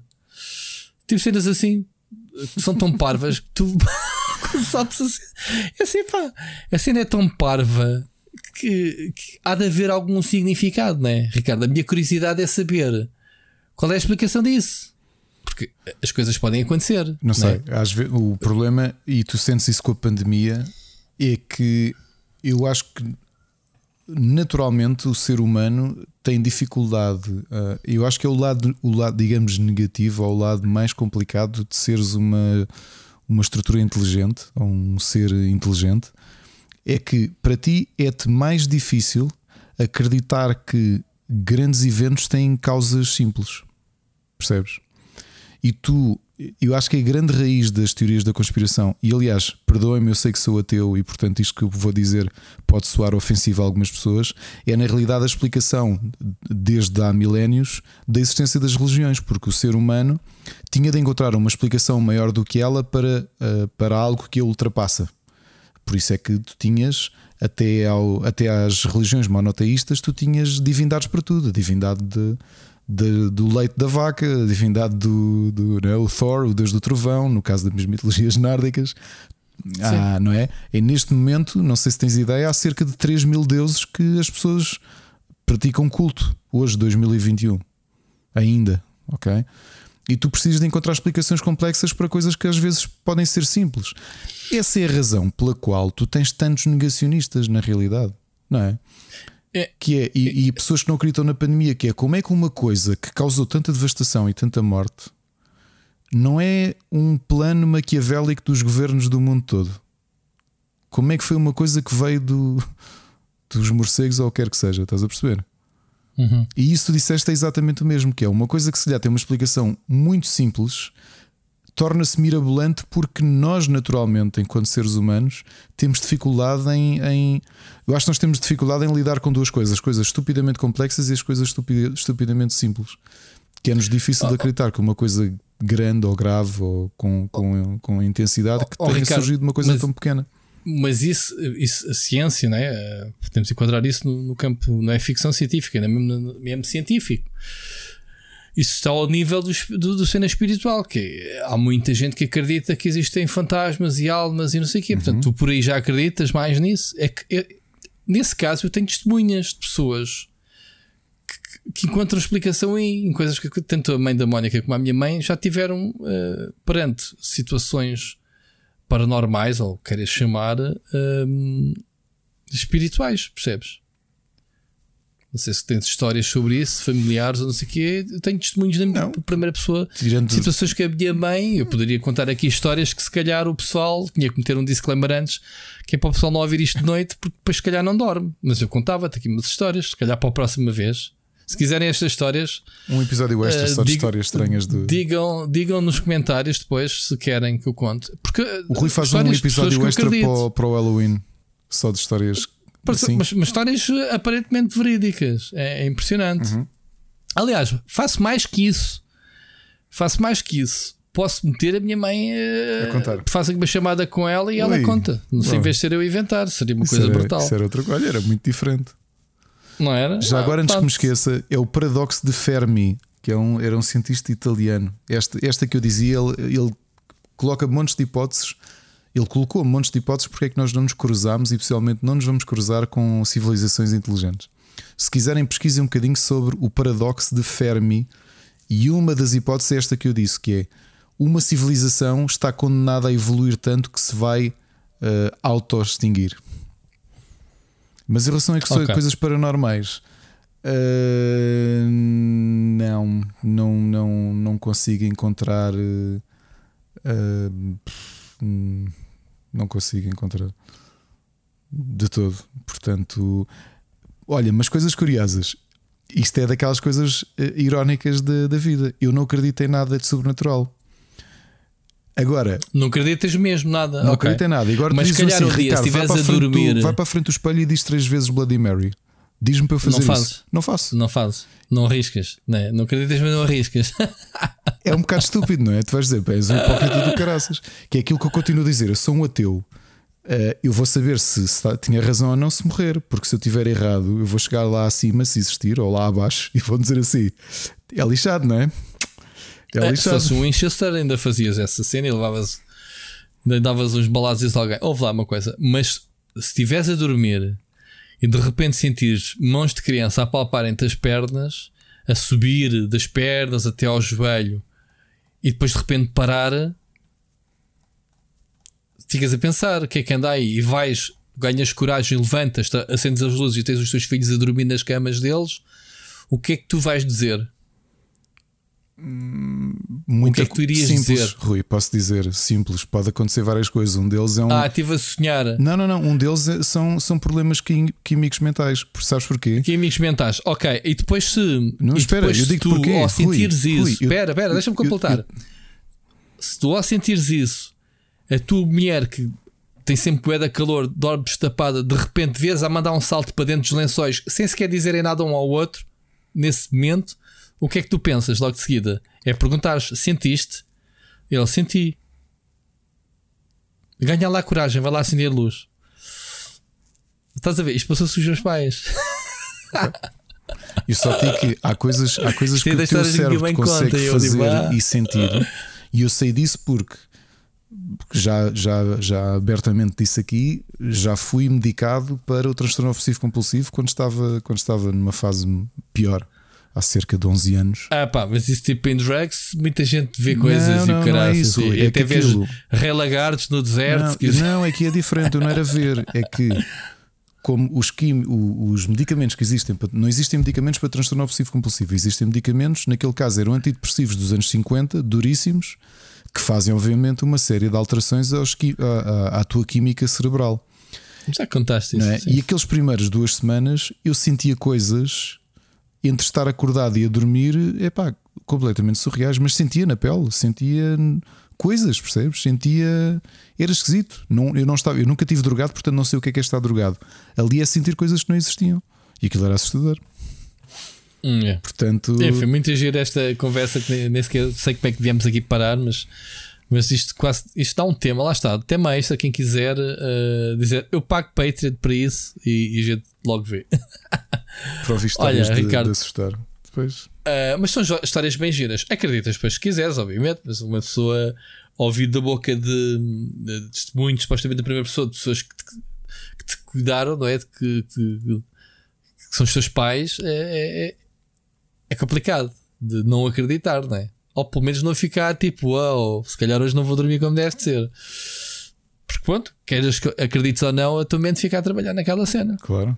Claro. Há histórias muito giras. E por outro lado, para a terra, por outro lado, é, entre muitas coisas inventadas, obviamente. Por outro lado, a é? sugestão também é uma coisa muito poderosa. Bom, exatamente. Exatamente. Bom, Ricardo, vamos. Isto é Silly Caesar, quer dizer, damos por nós a falar de histórias do sobrenatural. Ah, às, vezes é di... às vezes é divertido. Às vezes é divertido, mas é, é super divertido. Então lançamos Enfim, aqui o é desafio: vão investigar sobre o paradoxo de Fermi e podemos debater no Twitter se vocês acham que o Fermi, as hipóteses deles estavam certas, das muitas razões que eles dizem. Uma delas é inclusivamente que tu chegas a um nível de inteligência, as civilizações chegam a um nível de inteligência que percebem que têm que se manter eh, afastadas. Estás a perceber? Ou seja, que é mais uhum. seguro não quereres procurar outras civilizações. É uma das hipóteses dele. Epá, e faz sentido. Há tanta coisa que pode fazer sentido. Portanto. E depois vão ler um Muito bocadinho sobre, o, sobre um astrónomo alemão que tentou calcular a probabilidade de cada hum, sistema galáctico ter vida inteligente. Também tem, um, tem uns, uns números interessantes. Isto é o split chicken, pessoal. Split chicken é vida e é uh, coisas para além da morte. vida paranormal, paranormal vida uh, no espaço, vida no, no além, não é? Vida extraterrestre. Enfim, olha, vamos mandar o separador das notícias.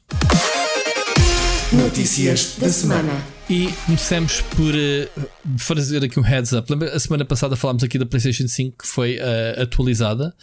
Uh, que até brincámos com a história que a única diferença visível era um parafuso, que obviamente que não era o que se justificava a diferença de preço de 300 gramas. Portanto, já houve quem o abrisse. Houve um, um youtuber chamado Austin Evans, que é daqueles curiosos, tirou tudo a limpos, meteu as duas Playstations uma lado da outra, comprou esta versão nova, obviamente no Japão, uh, que difere até o número o númerozinho de série dela, uh, da referência. E então qual é que é a diferença dos 300, uh, as 300 gramas? É o Heat 5, portanto é mais pequenito, uma peçazita, um dissipador de, de calor, vá, digamos assim, um, que que é a única diferença. Portanto, uh, para quem ficou a pensar que a consola pudesse ter ou, ou, tirar alguma coisa. Coisa que ele notou foi que a PlayStation aquece mais este dissipador, por ser mais pequeno, 3 a 5 graus, mas por outro lado tem a teoria de que está a fazer o melhor trabalho. Portanto, o que a gente quer é que o dissipador aqueça e não a consola, certo? Uhum. É para isso é que está lá o dissipador, que é, é onde se concentra o calor para, como o nome indica da peça, ser ali que se dissipe. Pronto. Uh, e basicamente foi essa alteração. Não há aqui nada. Não sei se queres acrescentar alguma coisa de comentário, Ricardo. Parece-te bem? Querias ter uma consola atualizada com o um novo dissipador ou deixas de estar com a tua. Estou bem assim. Deixa estar. 300 gramas, é, são 300 gramas, sabes? Que é sempre a tirar. Epá, é assim, se eu, se eu, fosse um móvel do IKEA, eu preocupava-me com isso, mas como não sou, deixa lá, não sei o que carrego todos os dias. ah, que caraças. Muito bem, pronto. Isto era só fazer um heads up da semana passada, não é big news. Agora, começamos aqui com uma notícia mesmo séria, Ricardo. Ouviste esta do governo chinês e está a correr a malta toda? Ouvi e eu nem sabia que já tinha primeiros passos antes. Por causa desta notícia que eu fui ler o que é que já existia desde 2019. Ah, eu não sabia. Então conta lá a tua história desde o início. Só para enquadramento, a China acaba de uh, introduzir uma regra que proíbe as crianças de jogarem videojogos. Crianças, crianças salvo seja, até aos 18 anos, uhum. Não podem jogar videojogos durante a semana. É para que, que eu acho que a maior estupidez que pode haver em termos de, de banidos, o acesso à cultura, etc. E depois aos fins de semana, uma hora por dia. Ou seja, quantas feitas? Qualquer pessoa até aos 18 anos, qualquer criança, jovem, adolescente, jovem, adulto, 18 anos, só pode jogar 3 horas videojogos por semana. Isto é pior castigo que alguma vez poderíamos ter. Portanto, Ricardo, conta-me lá tu, desde o início, esta. Não tenho outra palavra senão dizer parvoíce de. É, isto começou em 2019 eu não sabia, isto tinha passado completamente ao lado. Um, começa com o fato de. E, e, agora vou pôr aqui um asterisco, depois gostava de voltar a este tema um bocadinho mais à frente, ok? Começa com uma obrigação que já existia na China com os jogos da Tencent e da NetEase desde uhum. 2007 de obrigatoriedade, sempre que tu jogas jogos online da Tencent e da NetEase, tu tens de registar com o teu nome real e de ser validado com o teu nome real. Ok? Ah, pera, isto é um pormenor, é jogos online ou jogos normais? Começou em 2007 com, com os jogos, uh, no, com o registro para jogos online em 2007, ok? O que é que acontece? Okay. Desde essa altura, é a própria Tencent e a NetEase que têm feito alguma pressão junto do governo chinês e têm, têm, têm aprovado. Não esqueça que eles são dois, já falámos sobre isso várias vezes, são duas, empresas, duas empresas gigantes de videojogos uhum. chinesas. ok Já claro. agora uma nota paralela em relação à NetEase. Não sei se é verdade ou não, se já está confirmado, mas o autor da série Yakuza eh, está em negociações para vir a dirigir a chinesa Sim. NetEase. Ok? Dirige um estúdio ou mesmo a empresa? Dirigir a empresa. Ok. Ok? Ok, então o que é que acontece? Desde 2019 que foram estabelecidas algumas restrições para eh, quem tem menos de 18 anos. Eh, que é o número de horas que podem passar ao, a jogar videojogos. E desde 2019 não podiam jogar desde as 10 da noite às 8 da manhã. Jogadores abaixo dos 8 anos estavam proibidos de gastar dinheiro real em jogos. Novamente, já desde esta fase, imagina o teu filho está a jogar Brawl Stars e ele tem que estar registado com a conta dele e ele está bloqueado de gastar dinheiro. Estás a perceber? Mas aí acho bem, pronto, não me choque. Também não, também não me choca. Dos 8 aos 16, aos 16 têm um limite de dinheiro por mês que podem gastar. Ok, mas isso é Estamos para chamar de eh, dinheiro. os pais para, para, para haver aqui o controle parental. Claro. Acho bem, também. Mas Também não vejo mal. se- a- agregado a isto, estabeleceram também desde 2019 limitações de em que cada menor, portanto, a falar na China é considerado menor de idade abaixo dos 18 anos, desde 2019 podiam jogar 3 horas de videojogos por dia. Desculpa, podia, num dia, um dia da semana ou um dia que não for feriado, uma hora e meia de videojogos, três horas no fim de semana e em feriados. Isto era o que estava desde 2019. Ok? Mas isto mudou um bocadinho, não é, Rui? E agora a lei. Mudou para, para a estupidez ainda maior. Posso. Não se percebe. Portanto, a nova lei que foi aprovada indica que os, as crianças, os menores, estão completamente proibidos de jogar videojogos de segunda a quinta-feira e de sexta a domingo, incluindo feriados, podem jogar uma hora entre as 8 da noite e as 9 da noite. Uma hora não dá para nada. Quer dizer, nem dá para. para- para- enfim, eu, eu como pai, como é que tu, Ricardo, tu também como pai, como é que eu vou dizer à minha filha de 16 anos: Olha, não podes jogar videojogos porque é proibido. É proibido por lei e pode haver problemas. Bem, há aqui várias ironias. A primeira, Não é? A ironia é como a minha filha diz: Ok, vou para o café ter com os meus amigos. a, ir- a ironia disto é como é que um país que tem gigantes de videojogos é um mercado multimilionário. Estão a comer tudo o que existe possível e imaginário no Ocidente a fazer bilhões à, à custa disto. E internamente tem este tipo de, de limitações. Eu, E não é, eh, eh, não é explorar crianças. Está-se para ver. eu consigo. Eu, eu, É mesmo público adulto. Então, Eu acho que aqui eu percebo o que é que aqui acontece. Isto é, ah, primeiro, eu pessoalmente discordo completamente. Felizmente não sou chinês, porque ainda que eu, que eu, que eu, que eu seja o defensor de alguma intervenção do Estado na vida das pessoas, na educação, ou seja, na educação que tu tens em casa, daquelas coisas que não, porque isto entra na esfera de, de- do que é que da forma como eu quero educar os meus filhos.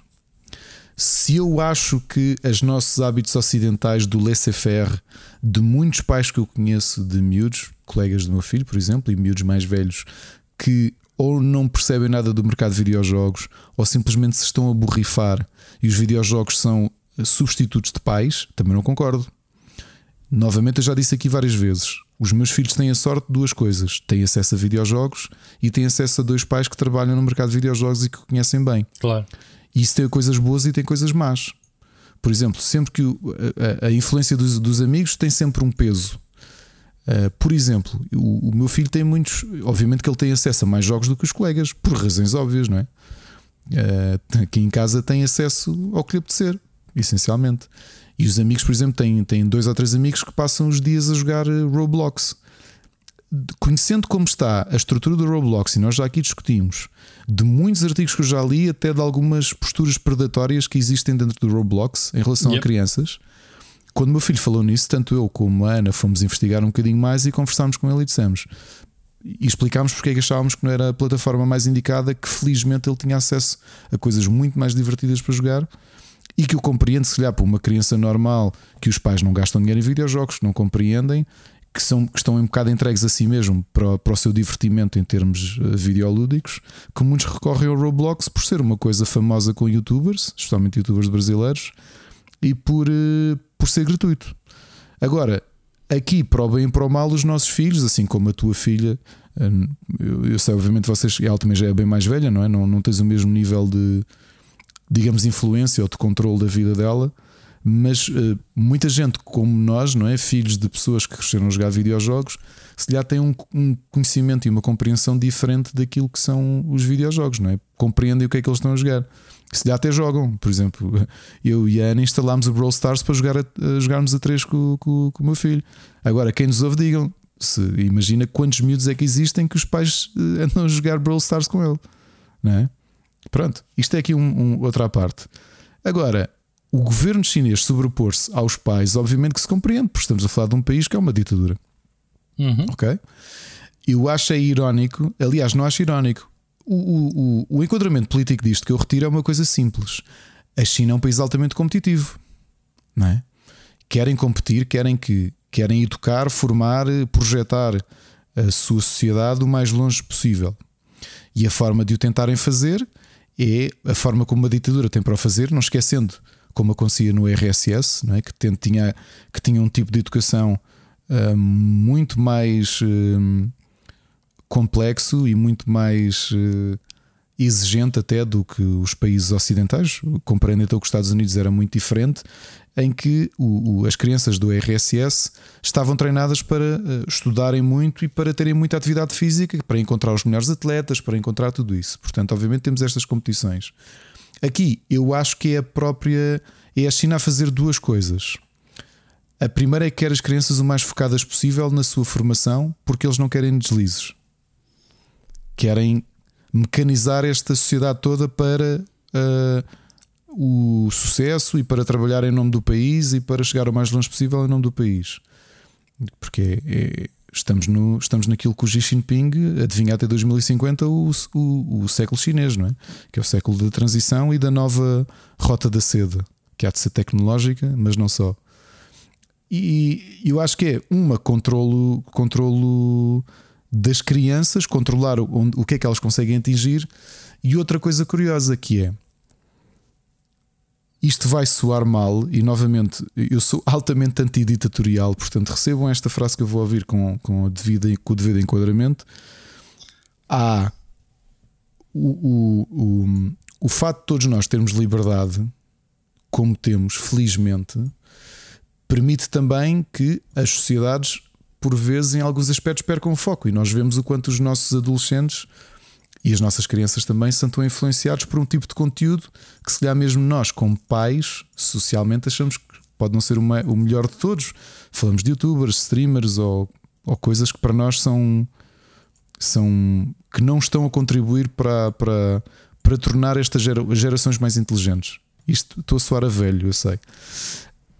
Um, a comparação que tu fazes e aquilo que tu tens sentido, os indicadores de, de, os indicadores pedagógicos que têm saído do ponto de vista mundial é que, especialmente nos Estados Unidos, para o tipo de sociedade que foste criando, não é? uma sociedade muito mais desligada, uh, muito mais ligada do ponto de vista físico e social, mas muito mais ligado nas redes sociais, amplamente viciadas em redes sociais, tu tens sociedades menos focadas e, portanto, estás a ter gerações que é, um, que é uma coisa que tu acho que nunca vistas, começaste a medir este tipo de avanços, que é a ter gerações que têm níveis de QI e resultados uh, académicos piores do que as gerações anteriores.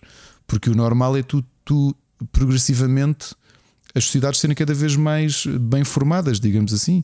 Vê o nosso caso, nós que tivemos uma ditadura fascista em que tinhas uma grande porcentagem de analfabetos, grande, grande porcentagem de analfabetos, uma pequeníssima porcentagem de pessoas com formação superior, e que quando tu vês o gráfico desde 74 Uh, chegas ali a 2000, por exemplo, com as médias de entrada todas a subirem, com o número de licenciados cada vez maior, porque cada vez mais gente tinha acesso a, a estudos. E eu acho que a China está a tentar controlar o crescimento brutal que o mundo digital tem para que isso não seja uma distração para as crianças, ou seja, tentar uh, formatá-las dentro daquele paradigma que é o crescimento do, do o crescimento da China naquilo que o Xi Jinping adivinha e que acha que historicamente tem que ser o século chinês. Por isso é que a comemoração da grande revolução que se vai dar em 2050 ou 2051 vai, vai marcar isso mesmo, essa comemoração do século chinês. Eu acho que é por aqui porque a China necessita do mercado de videojogos também. Não? É? Eu não sei qual é a percentagem do PIB chinês que está correlacionado com, com, com, os videojogos, mas ainda deve ser um valor interessante. Agora, é curioso ver um país que já não é tão pobre quanto era, que é um país mais tecnológico. É estranho tu veres de repente esta, este tipo de limitações de utilização de videojogos. Até porque tem aqui uma coisa mais curiosa ainda, que é no início deste ano, para, para implementar estas regras de forma mais dura, a própria Tencent começou, aplicou a eh, tecnologia de reconhecimento facial para uhum. perceber se há uma criança que está do outro lado, porque se for, não consegue jogar. Yeah. Uh, bem, agora é que fico estiquei-me um bocado também a falar disto, não foi? Não, mas não esticaste. Eu acho que é, que é interessante perceber uh, o que é que está por trás disto, porque parece que se, como é que é, como é, que, é, é, o que tu estás a dizer, parece que as coisas uh, se negam uma à outra, não é? Uh, país tecnologicamente, grande cultura de videojogos, mas depois estamos a falar, pá, se dissessem que esta medida fosse, sei lá, até 12 anos, 10, 12 anos, pá, ainda entendi isso, mas estamos a falar de 18 anos, são homens, são pessoas, são, já não são miúdos, quer dizer, a partir dos 15 a 6 anos já têm uma, consciência totalmente diferente dos putos. Eu vejo isso, lá está, pela minha filha, com 16 anos, é uma pequena adulta que está ali. E eu acho que o Partido, o Partido Comunista Chinês não quer distrações.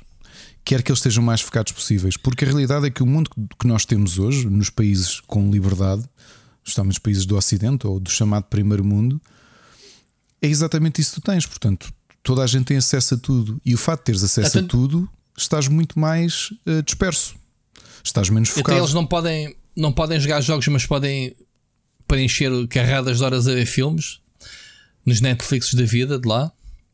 É, pois é curioso, não é? Por, é, por exemplo, é só os videojogos que me, destrói os putos. Se me perguntasse e as redes sociais também, também estão proibidos. Se me perguntasse isso, eu dizia-te o inverso. Aliás, eu sou um grande.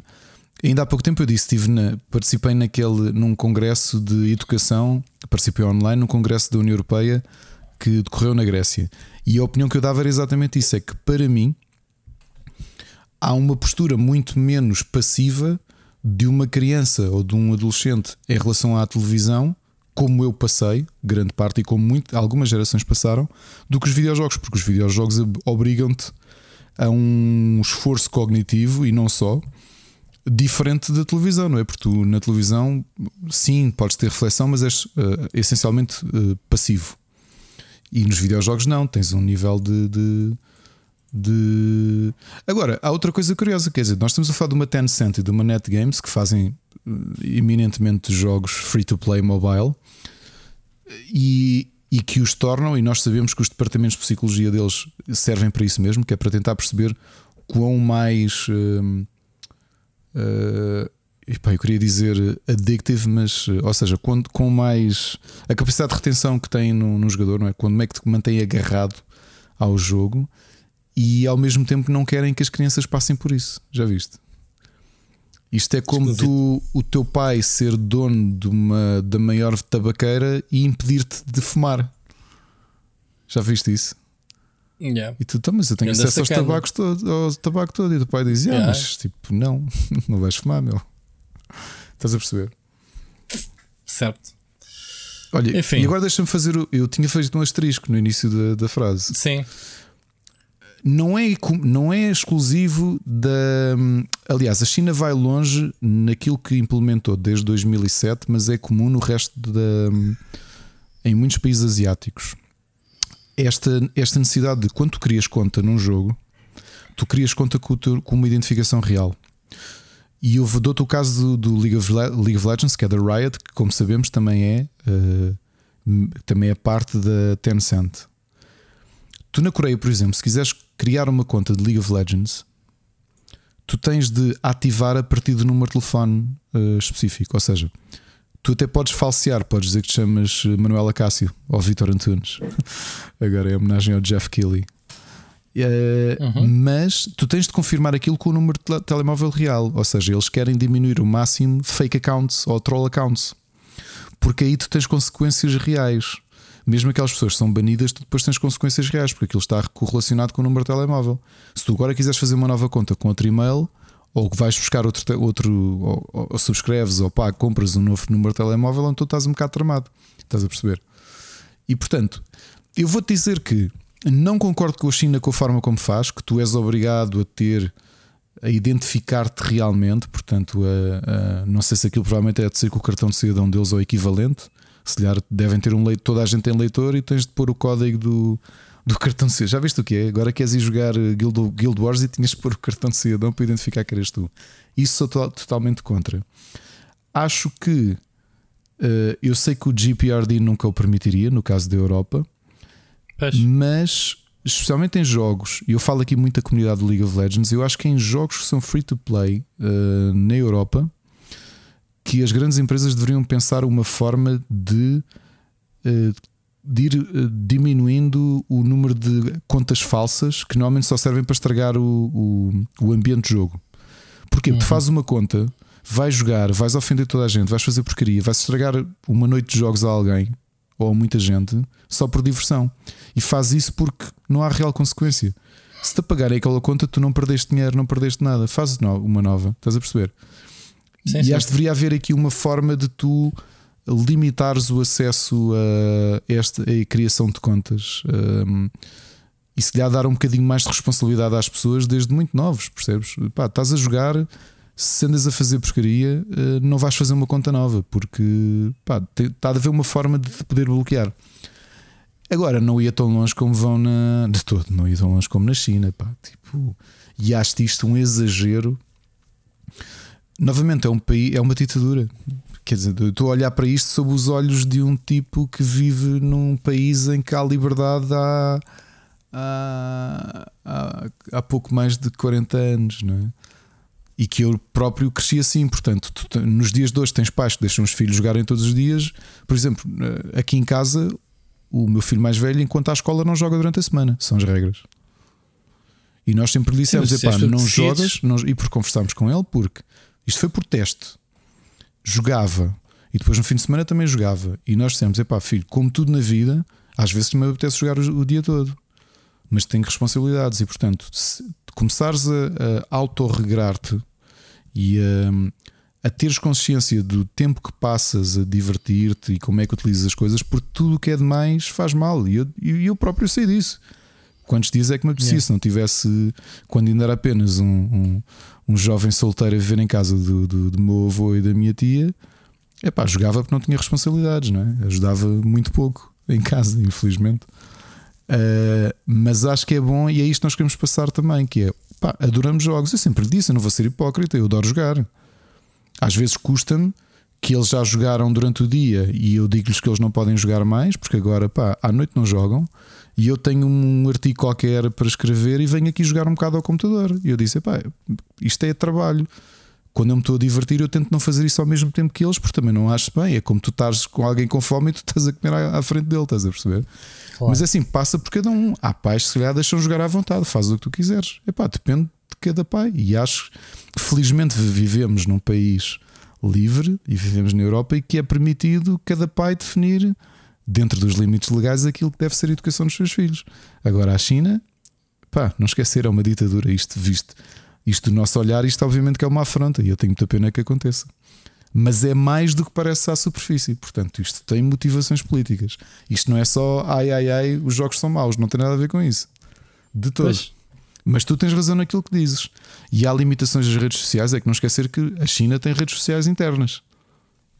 Não é? Tem o Baidu. Exatamente, não é? Grande, essas coisas. Yeah. Enfim, vamos uh, mover. Siga. Move on para a frente. Temos aqui um bife muito giro e eu queria saber muito a tua opinião sobre a TT Games, que faz os jogos Lego. Um, acusou a Insomnia aqui a Sony de enganar as pessoas com o Ratchet Clank Rift Apart, dizendo que aquilo que vemos no jogo podia ser feito não só na PlayStation 4, como na PlayStation 3. Ok? Uhum. Ou seja, o conceito dos Rifts de diz para aqueles micro níveis muito contidos uh, que era preciso, que era só era possível por causa de, do SSD da PlayStation 5. Eles dizem que aquilo é tudo enganador é, e que são sessões muito curtas de gameplay, tudo bem delimitado e que aquilo era possível na PlayStation 3.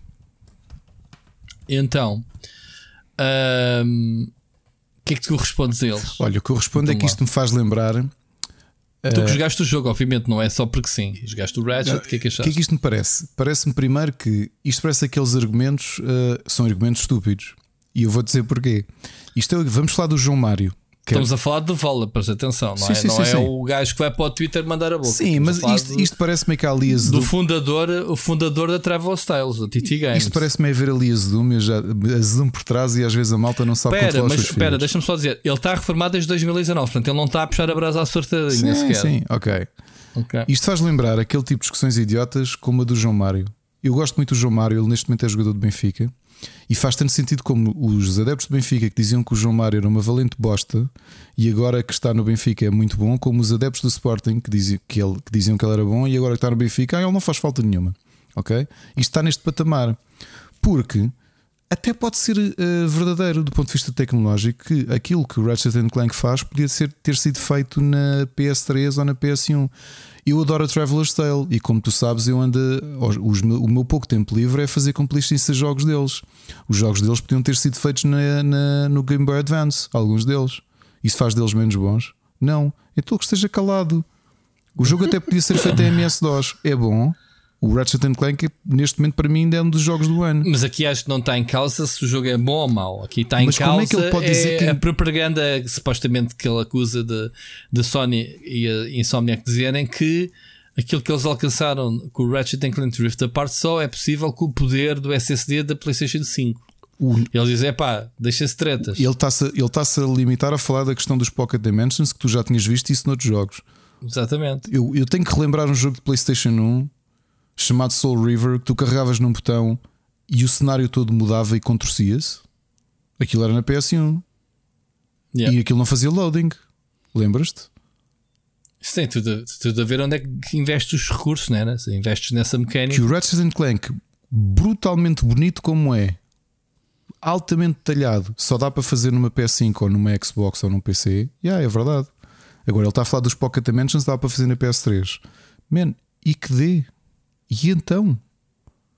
A minha pergunta é: tu que estiveste na TT Games, e eu gosto muito da TT Games, mesmo do tempo em que eles não faziam só Lego, faz um jogo, ou a tua empresa, ou no teu tempo, que tivessem feito um jogo com o arcabouço de um Ratchet Clank e com a qualidade de um Ratchet Clank. Isto parece só aquela invejazinha do, da treta, percebes?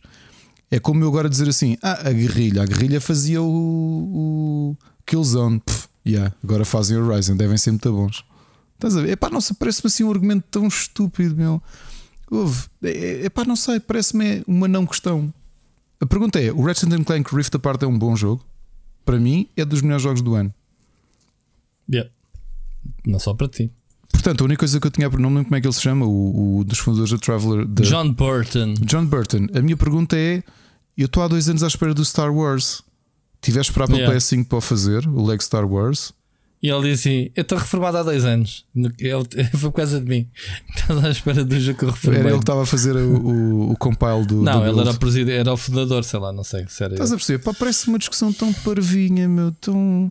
Eu, se fosse. Eu, sabes o que eu respondia se fosse o, o. É mesmo literalmente um bife daqueles uh, da indústria old school, não achas? Eu, como é que se chama o dono da, da Insomnia? Agora eu esqueci o nome dele.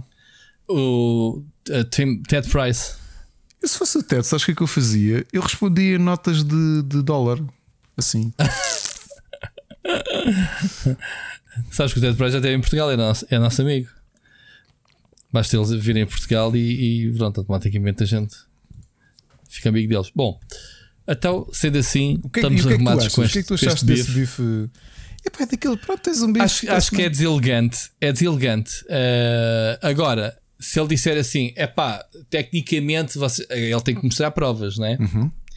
Ele, ele que faça uma demo ou, ou uma cena qualquer, dizer, man, estou aqui a dar bullshit, tenho aqui eu com isto a correr na PlayStation 3. Algo parecido ou não sei o quê. É, olha, mandar olha, postas pescada também poderia mandar sem perceber olha, nada de programação, não é? Eu sou fã de Lego Dimensions, como sabes. Queres ver, eu, queres ver eu pôr o D? Eu não tenho nada a ver com isto. E eu responder pelo Ted Price e não preciso porque ele não paga para isso, mas podia pagar. O Lego Dimensions, aquilo eram tudo, eram tudo subníveis, não é? Tu metias e podias ir para um nível. Aquilo carregava o jogo todo. Porquê é que não fazias isto? Isto correu na PS4. A PS4 já devia ter poder para fazer aquilo. Pois. Ah, olha, quando tu entravas na TARDIS, no Lego Dimensions, e, e, tentavas mudar o mundo e aquilo era só uma Pocket Dimension que era uma sala, o gajo carregava-te o jogo. Então. Demorava, demorava 15 minutos a carregar, não? Demorava, demorava 30 segundos ou 20 segundos, mas é assim, é um loading. Que é bué, porra. É um loading. Não quer, não quer cá nisso no PlayStation 5, tem que ser instantâneo. Ouve lá, e este jogo ainda é do tempo dele. O jogo saiu em 2015. Por, por, acaso, um à parte já não começas a notar quando estás a jogar no PC em que tens um loading, não começas-te a coçar todo já?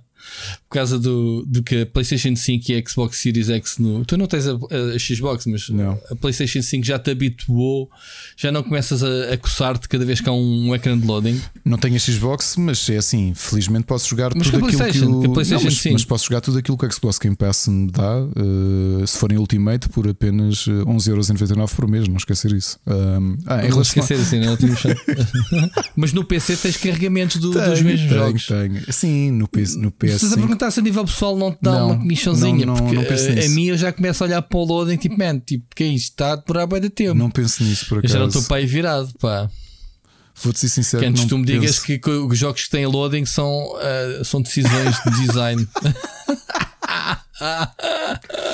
Grande e eu digo pá, mas o futuro é sem loading. Eu andei, andei a trabalhar para esse, grande para esse futuro. Rui, grande Rui. Isto, isto é bom. Uh, isto é bom para quem ouve. É um bife. Para quem ouve os programas todos, é que nós vamos tendo estes, este, estas é, bocas que, são, que têm um, têm um enquadramento. Tem ligações é? do MCU, do Split Chicken. É. Muito bem. Olha, vamos avançar porque mais notícias e só me caiu a ficha com o nosso querido amigo Bruno Fonseca que notou que o, para, quem, para quem se lembra do, do Meta, na Costa da Caparica fechou portas. Ok? Uh, Ricardo, sabias disso? Não sabia e, e, já, não, já não ia lá há muitos anos. Muitos, muitos, muitos, muitos anos. Davas com uma de querido, senão ias lá sim, mais sim. vezes recentemente. Eu estive lá há 15 dias na Costa e nem sequer lá fui, porque lá está, sei que está ali e não Pronto. É como aos sites, não é? É como aos meios. Ah, já é fechou. Era o que eu ia dizer. É, as pessoas só notam que fechou e choram quando fechou. Quando têm, as coisas não usufruem delas. Eu estou sempre a dizer isto. Sempre a dizer isto. Exatamente nos sites, nos canais, de, sabes? Canais de videojogos, no YouTube, streams, dá tudo como adquirido. Depois, pá, eu tive pessoas na, na Big Gamer passado dois anos da Big Gamer ter fechado, perguntava: Olha lá, quando é que sai a próxima Big Gamer? Tipo, Mano, já não existe há dois anos. Oh, nem, nem, nem, nem reparei nisso. Pois dão como garantidos a existência das coisas. Mas pronto, olha, é uma pena. Uh, o Meta é basicamente o único salão de jogos intacto dos anos 90, né? 80, 90, com as mesmas máquinas arcade que aquilo nunca se, coitados, nunca se atualizaram. Uh, chegas lá é para jogares o. Para jogares um Sega Rally ou, dizer. sei lá, das minhas memórias mais emblemáticas ou... era mesmo jogar Sega Rally. É, né? Time Crisis, uh, sei lá, as máquinas são as mesmas. Que eu não sei com estes anos todos e com a utilização que tem, se havia manutenção ou não, se elas não caíam de podre, não sei.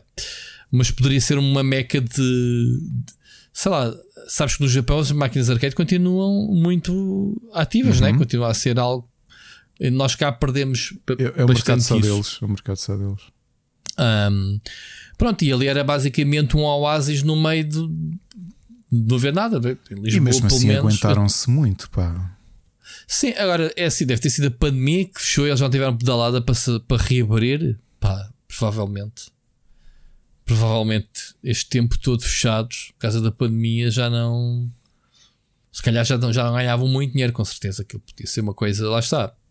Muito raramente eu ia lá meter moedas, né?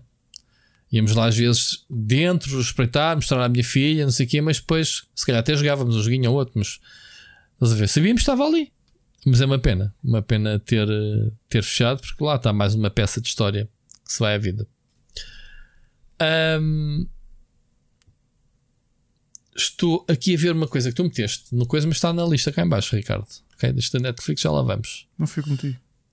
Não? não Se calhar fui eu. Peço desculpa. Uh, peço desculpa. Mas a gente já corrige isso. Então, queres falar sobre isso?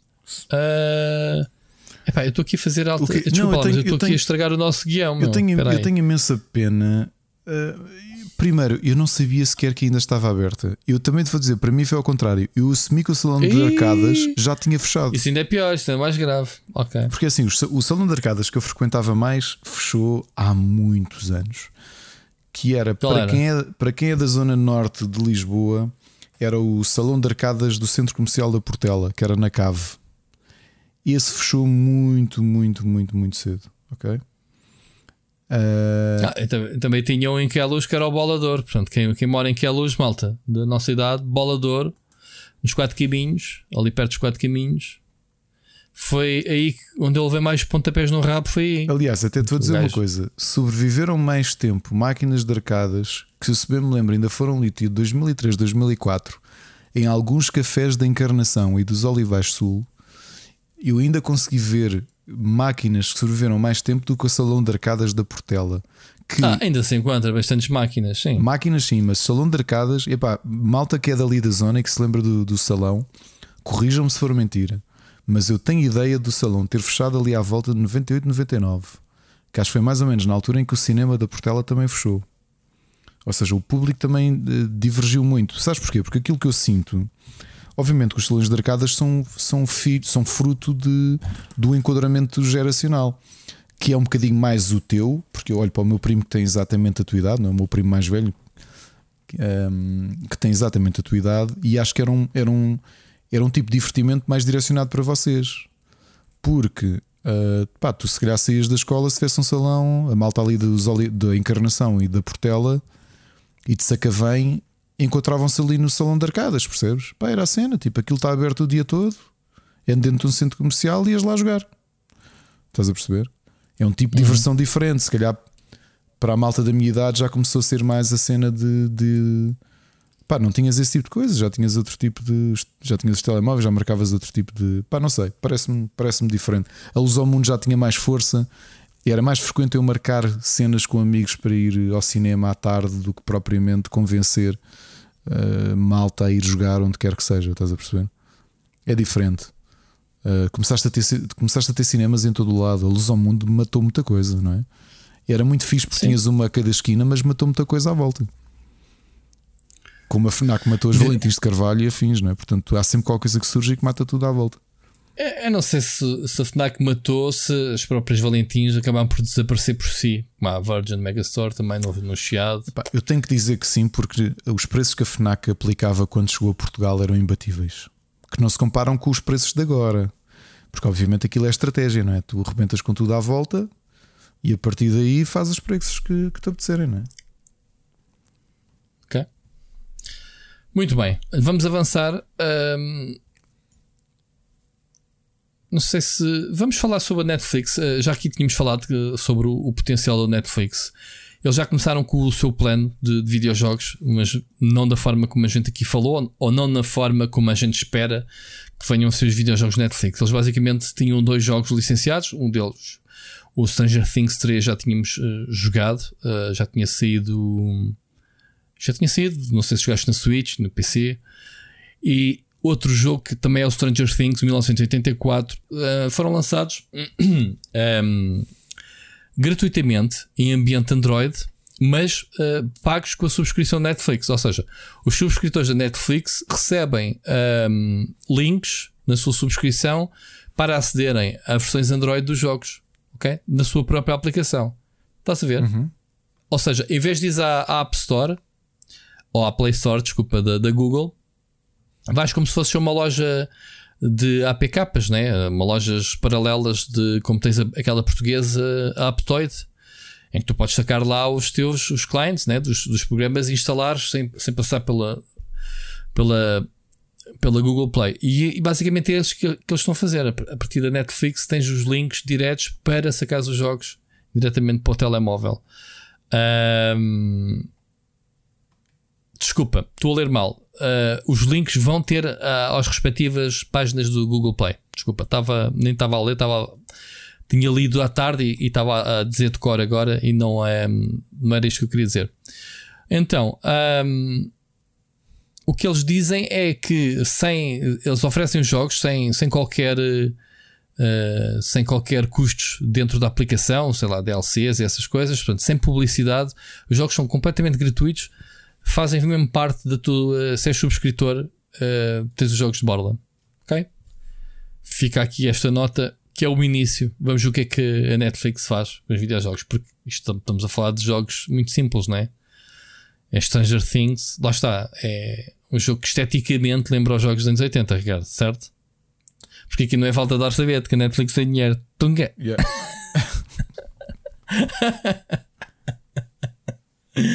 ok, pela boca morre o peixe, como se costuma dizer, não é? Uh, neste caso, eu. Uh, dinheiro não falta a Netflix, mas eles, lá está. O jogo é old school, o tema é old school. Aqui vou na tua. Na tua visão da cena. Yeah. Bom, era só fazer este update, também não há nada, não há nada mais. Vês, vês eles expandirem este conceito, estão a testar águas e estamos a falar só da Polónia. Portanto, o Polónia continua a ser um país onde serve tudo de ensaio para, para este tipo de experiência. Correr mal é na Polónia, se lixe. Se, se, não se passar nada, também é na Polónia, se lixe, né? O pessoal da Polónia usufrui destas coisas boas todas novas, não é? Não é só, ainda estou. Quando falas em coisas que estou à espera eu devo dizer isto todos os episódios, acho eu. Eu quero que chegue cá aquela possibilidade do Spotify de montar programas musicais, que aquilo fica tudo bonitinho já com as músicas e com as capas dos álbuns, enquanto estás a olhar para a app. Ah, isto sou eu. Sim, mas, mas lá está. Essas coisas demoram tanto tempo. Por exemplo, eu estou à espera tchan, tchan, tchan, que aqui o nosso que também pertence ao Spotify e, e, muito bem, mas estou à espera que o Anchor uh, faça a monetização dos podcasts em Portugal ou na Europa. Né? Pronto, são objetivos de vida. Há de chegar, houve. É, é, olha, foi como eu à espera do Xcloud. Sabes que não é por causa do dinheiro, é porque isto é como o YouTube, o algoritmo trabalha melhor eh, se as coisas estiverem monetizadas, não é? Portanto, vão tentar encontrar pessoas que discutem, chegarmos a mais pessoas se as coisas forem monetizadas. É só essa a principal a principal cena. Mas pronto, ainda só nos Estados Unidos. Ricardo, estamos com hora e meia de programa. Eu pensei que já estava mais, portanto, mesmo assim já. É bom sinal, quer dizer que eu não te aborreço. Está tá fluidinho, está giro, está giro. Olha, um tema que tu gostas muito, que eu sei que já volta e meia trazes para aqui, que é o teu grande amigo, o Jorge o Ricardo. grande amigo, Jorge, Jorge Ricardo. Ricardo Uh, ou seja, mais conhecido como Jack Paul. Ah, esse voltou ah, a lutar. saltado. Desculpa, li o parágrafo errado. Ai, o caneco. Ah, mal, bom, ficar, já lá vamos, já lá vamos, já lá vamos. Mas o Jake Paul, uh, o Jake Paul é quem? Não, gostava só de um comentário teu. Não sei se tu viste não. a luta ou não, mas uh, ele basicamente o Jake Paul está imbatível. Portanto, 4-0-0. É o irmão do Logan Paul, é isso? É um deles, sei lá, é desses youtubers, sim, desses dois irmãos. É, não sei se é o tal que filmou os tipos enforcados no Japão, se foi este, se foi o irmão, pá, nunca sei o que é que um faz com o outro. Eles são tipo, são os dois parvos. Este dá-lhe agora para o, para o boxe. Mas o que, o que é certo é que o gajo lutou contra uh, o nome dele, Tyron Woodley, pelo que eu percebi, foi campeão de uh, eh, MMA, portanto, do UFC, não é? Ricardo, isto, estes combates não são combinados para o Jack Paul ganhar, né? Só levas na tromba ou, ou, ou estás tramado. Eu, depois, como foi a análise e aquilo que se foi falando e que já falámos aqui sobre o combate do Logan Paul, não sei. Houve, não sei. Não, explica, por isso é que eu estou a perguntar-te a tua opinião como especialista. Não sei, eu sou especialista um de coisas que são combinadas. Não, há, não é como o wrestling, não há cenas combinadas, a não ser que haja uma batice ilegal por trás, ou, ou, ou há. Não era a primeira é vez nos últimos não sei quantas décadas que havia combates combinados. Volto a dizer, ilegais. Mas houve lá, por exemplo, a máfia sempre esteve envolvida com combates combinados. Não estás a perceber. Eu estou a falar em comparação com o wrestling. O wrestling a gente sabe que é tudo combinado, é palhaçada. O wrestling é ficção. Mas o boxe não. O boxe não. O, não, o que não quer dizer não. que não haja negociatas por trás. Pronto, ok. Olha, era uma, Epá, novamente, é, é... era uma coisa tão frequente, especialmente na América, por causa do envolvimento da máfia das apostas do submundo, a malta esquece que o, o pai do, do Matt Murdock, já disse isso da outra vez, do Demolidor, o Daredevil, Uhum. morre Uhum. pela máfia e ele depois vinga-se porque querem que ele receba dinheiro para perder um combate e ele não aceita. E a máfia depois vinga-se e, e dá-lhe. E, e os tipos vão lá dar-lhe uns tiros. E as primeiras pessoas com quem o Daredevil luta são contra enforcers da máfia porque queriam fazer fixing a um. Mas a cena do fixing é. Não sei como é que é agora, estou aqui a falar de cor, mas até há uns anos era bem frequente. Uhum. Aqui não sei. Até hoje há muito há muita gente a dizer que pelo menos o combate do Logan Paul aquilo estava fixed para não perder. Foi? Este, este em concreto ou nos anteriores? O do irmão, o do irmão. Agora este não sei. Não, não. Este, este, este, mas este para lá. Mas eles dois lutam boxe? Sim. Ah, não Eu e sabia. tu trouxemos aqui o, o irmão, que foi aquele combate que, Que nos- foi, ah, então, acabei de dizer que eu, eu não sei o que é que é um, o que é que é o outro. Portanto, ele, como está a dizer que é o quarto combate invicto, eu pensei que das outras vezes que a gente falou aqui dele que era deste. Não, não. Sei lá se foi deste, foi do irmão ou caraças. Ah, não sabia que estavam os dois metidos boxe. Aliás, tu escreves uh, Jake Paul Fixed Fight e vês nas últimas 24 horas a quantidade de gente que acusa que o acusa de ser. uh, Tá bem, mas isso são os haters. Fogo. Tenho que provar as coisas. Os haters na internet, vais acreditar nesses gajos? Não, tu no anterior tu conseguiste ver imagens que na altura eles conseguiram apagar do Twitter e havia malta que guardou, que eram aquelas sequências do irmão, do Logan Paul, que o. Como é que se chamava o, o tipo que lutou contra ele? Foi o, não foi o Pacquiao, não foi? Não sei. Espera aí, ó, ó, Ricardo, eu, eu vou ver se o, G já reagiu a isso e ele é que sabe. Espera aí, espera aí. Se ele tem vídeo, a gente vê já. Ainda não fez. Amigo G, tens que fazer. Tens, tens que fazer o, o combate de Logan Paul. É sério, mano, ó, Ricardo. Porque é assim, tu não vais. O pessoal vai para a net dizer que é fixed. E baseado em quê?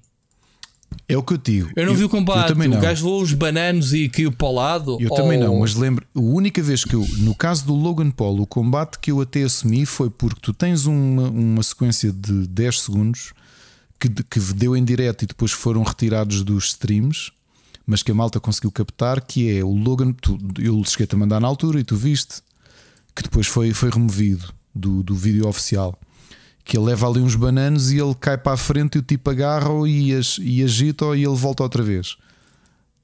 Lembras-te? Lembras-te dessa? Já não te lembras disso? O, ad- o adversário agita para ele não desmanhar? O o adversário ampara-o porque ele cai para a frente, agita-o e ele desperta e andam ali os dois aos saltinhos no, no ringue outra vez. Porque aquilo tinha que render. Eh, ok, bem credível. Este não sei, epá, não sei, sinceramente não sei. Nem sabia que ele lutava. Porque normalmente cá, quando há fixed, eles sabem o round em que tem que cair, né? Se o gajo leva um banana jeito e cai no primeiro round, estraga a negociata toda Pois, também, né? pois, claro. Pois. Olha, não sei o que é que diga. Acho, acho giro. Olha, acho sobretudo que o Jake Paul, pela fo- foto que está aqui, ganda cartonância que o gajo manda, mano. Gosto muito do fato dele. Ahm, portanto, já. Estilo tem. Agora, o outro desgraçado, o, o Tyron Woodley, diz que tem uma carreira do caraças no, no UFC com um registro no MMA de 1971. Portanto, grande, grande grande lutador e depois diz que já é a quinta vez seguida desde que está no boxe que leva no, no, no, pau. Portanto, não é só do, do Jake Paul, ele, ele tem perdido os combates todos. É possível, eu não o conheço, mas basta ser um tipo mais especialista em, em pontapés e, e não ter a mesma técnica no, no, no, no boxe. Aliás, tu vês o inverso também, que é pugilistas que tentam ir para, para a MMA epá, e que obviamente não passaram a vida deles a treinar a pontapés. São muito bons do ponto de vista de, de socos, mas depois não têm a mesma técnica. E claro que, epá, é assim. Eh, Como diria o Paulo Bento, futebol, não é? Futebol? Não. Não, handball, não. Não. Basquetebol, não. Futebol, pé. Se o Cristiano Ronaldo fosse jogar basquete, se calhar não jogava muito bem. Não sei. Muito bem. E, e se fosse jogar ao mata, se calhar jogava, se não? calhar jogava à brava. Foi. E sei lá, houve lá. É O, o Ronaldo é 24 dias mais velho do que eu. Ele ele está em forma como eu não estava quando nasci. Percebes?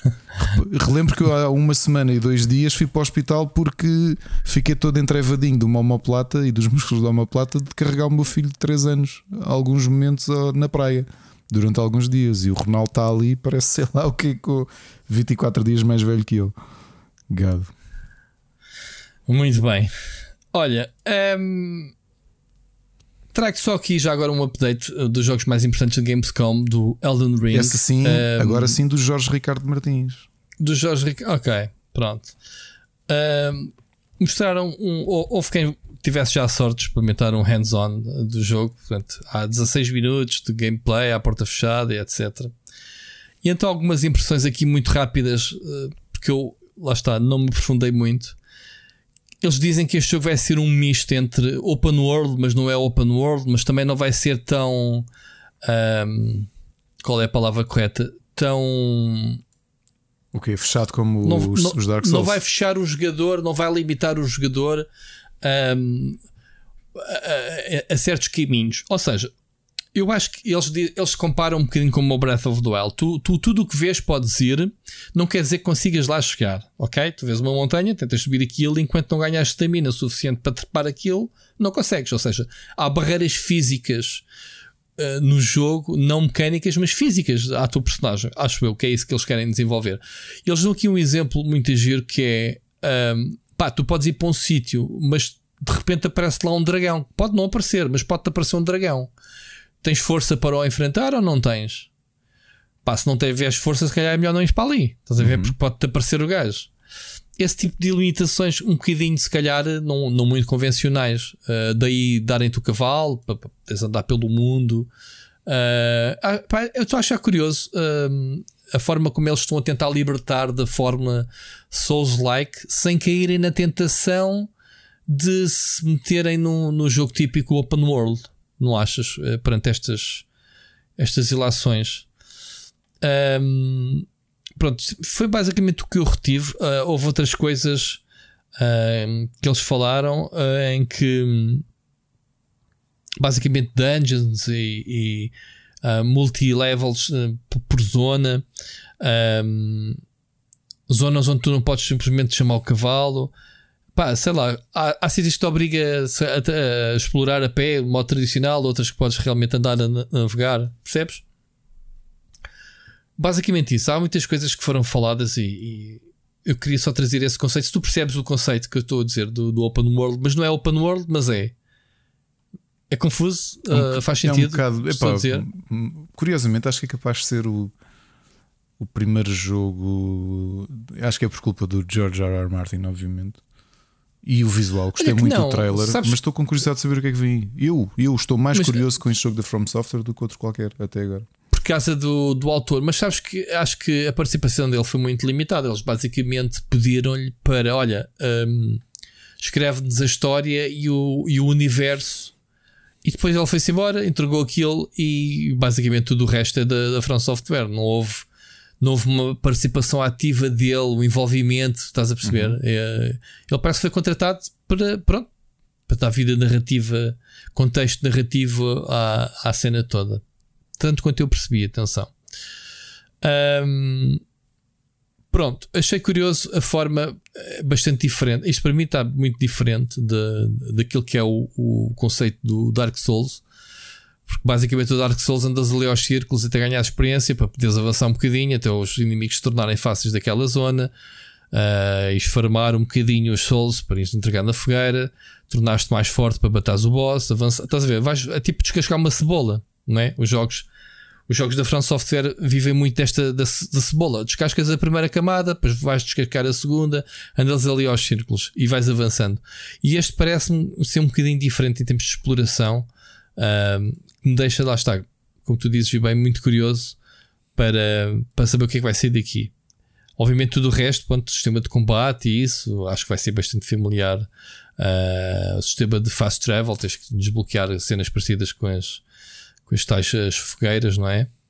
Um, e vais ter que, obviamente, muito provavelmente, debialhar qualquer que seja a currency né, para, para poderes evoluir a tua personagem. Eu acho que esses, eles não vão mexer nesses, nesses elementos. Ricardo, tu não tens nada a acrescentar? Cálculo. Isto, vamos, já agora o jogo está previsto para dia 21 de janeiro para PC e consolas. Boa. E recebeu uma série de prémios Muito da. Gamescom. Não sei se Ah, sim, arrebatou os prémios todos. A Namco Bandai estava toda contente. Com Inclusive a própria Namco é. Bandai ganhou a empresa da Gamescom com o melhor alinhamento. Opa, sabes que uh, uh, uh, o próximo Tales, o Tales of. eles anunciaram, eles anunciaram of... dois, anunciaram o, o, da série Tales of Arise, Tales... que sai já agora em setembro. Uhum. Ok, está com um aspecto brutal. Quem jogou o outro jogo que eu joguei nas férias, que foi o. Ah, o, o RPG que. Qual deles? O Is? Estou naquela hora. O? Não, não é o Is, o outro. Um, Isto é o avançador. O Scarlet Nexus. É Exato, exato. Desculpa. Está com o nível, uh, em termos de qualidade gráfica, assim, cel shading, eles, uh, porque o estúdio é o mesmo, eles, eles têm este traço que eu gostei muito no Scarlet Nexus e neste, apesar do Scarlet Nexus ser mais ficção científica neste, e este ser o, o Tales of Arise ser a fantasia.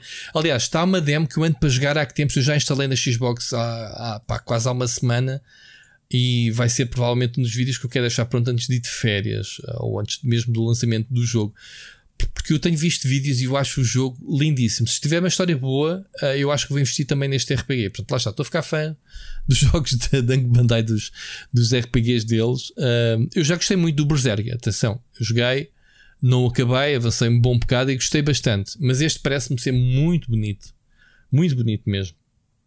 Portanto, fica aqui a nota. Experimentem a demo, eu quero experimentá-la. Uh, e pronto. Portanto, Namco Bandai está aí com um alinhamento muito fixe, realmente, muito fixe mesmo. Uh, e por falar nisso, se calhar uh, falámos aqui, a Gamescom está mais que batida, mas se calhar só para marcarmos aqui o ponto.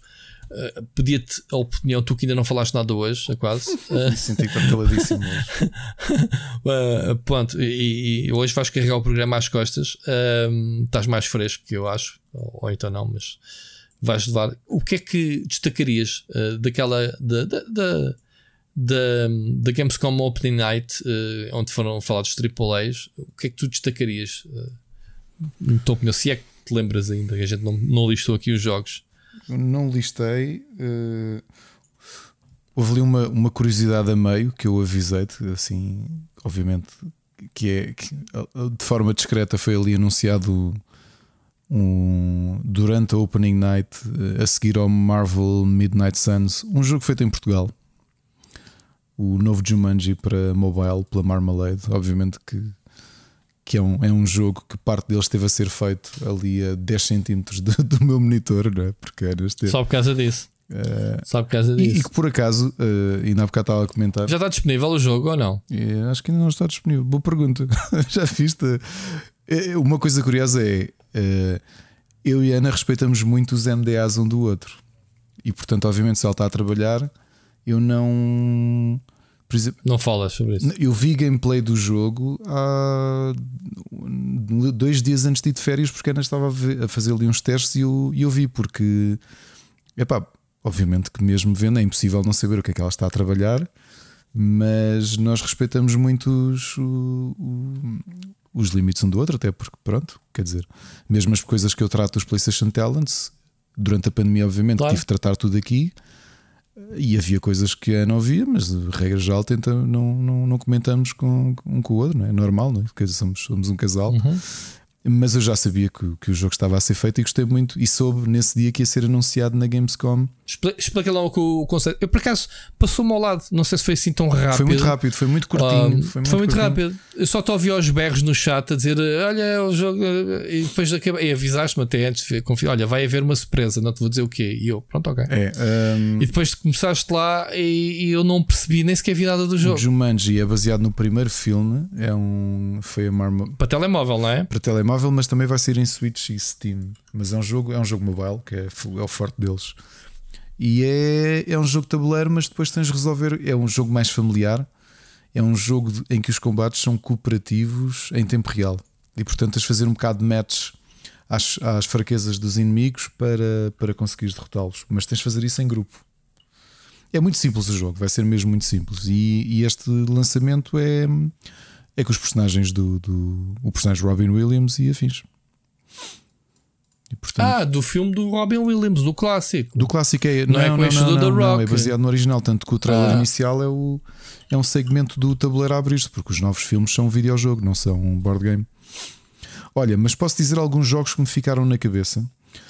O. Epá, porque cá estava a gozar com a cena de Star Wars, obviamente estou ansioso por jogar o, Star, o Lego Star Wars, portanto nem vou dizer muito.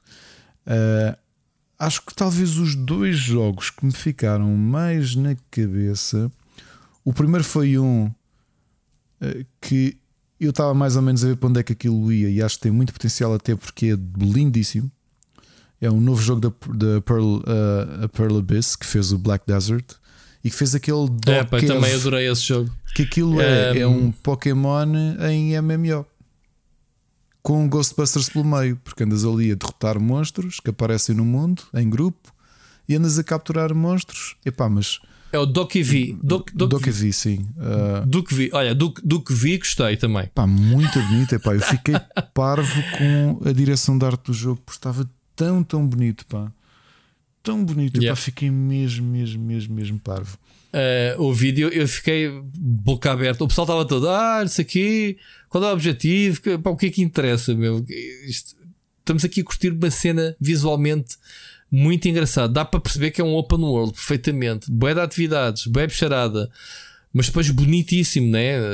As partículas, parvo, o, as cores, a direção artística das aquilo personagens. vai ser mais um MMO free to play como Atenção que eles são bons. O Black Desert também é muito bonito. É, é lindíssimo, oh. muito à frente na altura sim, do. Sim. Tipo, isto é um MMO de certeza, man. Isto é preciso uma máquina Rui, do caralho. Estás a ter não, exatamente. Quando eu recebi a primeira uh, closed beta para a imprensa e fui jogar aquilo, eu pensei, foco, que é isto? Yeah. Isto é outro patamar de, de qualidade, não é?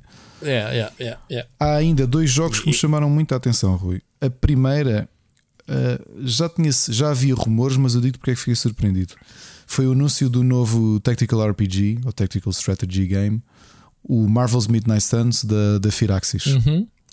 Da Firaxis, uh, yeah. Porquê que eu fiquei surpreendido? Porque uh, pela, pela um, vá, digamos, pelo, pelos personagens foram buscar, porque Midnight Suns é uma história muito interessante do segundo Ghost Rider que depois tornou, tornaram, tornou-se uma equipa. Uh, o, primeiro Ghost, o primeiro Ghost Rider, para quem se lembra, é o Johnny Blaze, aquele que o Nicolas Cage interpreta no, no, no uhum. filme. O segundo. Twice. É, eu, eu nunca vi nenhum. Ele fez dois, dois filmes. Ele, ele depois fez, fizeram um remake do, do coisa, tipo, faz conta que o primeiro não existiu, e então foram fazer o segundo, e foi basicamente do rebobinar com quem? Uhum. Com, com, o Nicolas Cage okay. também.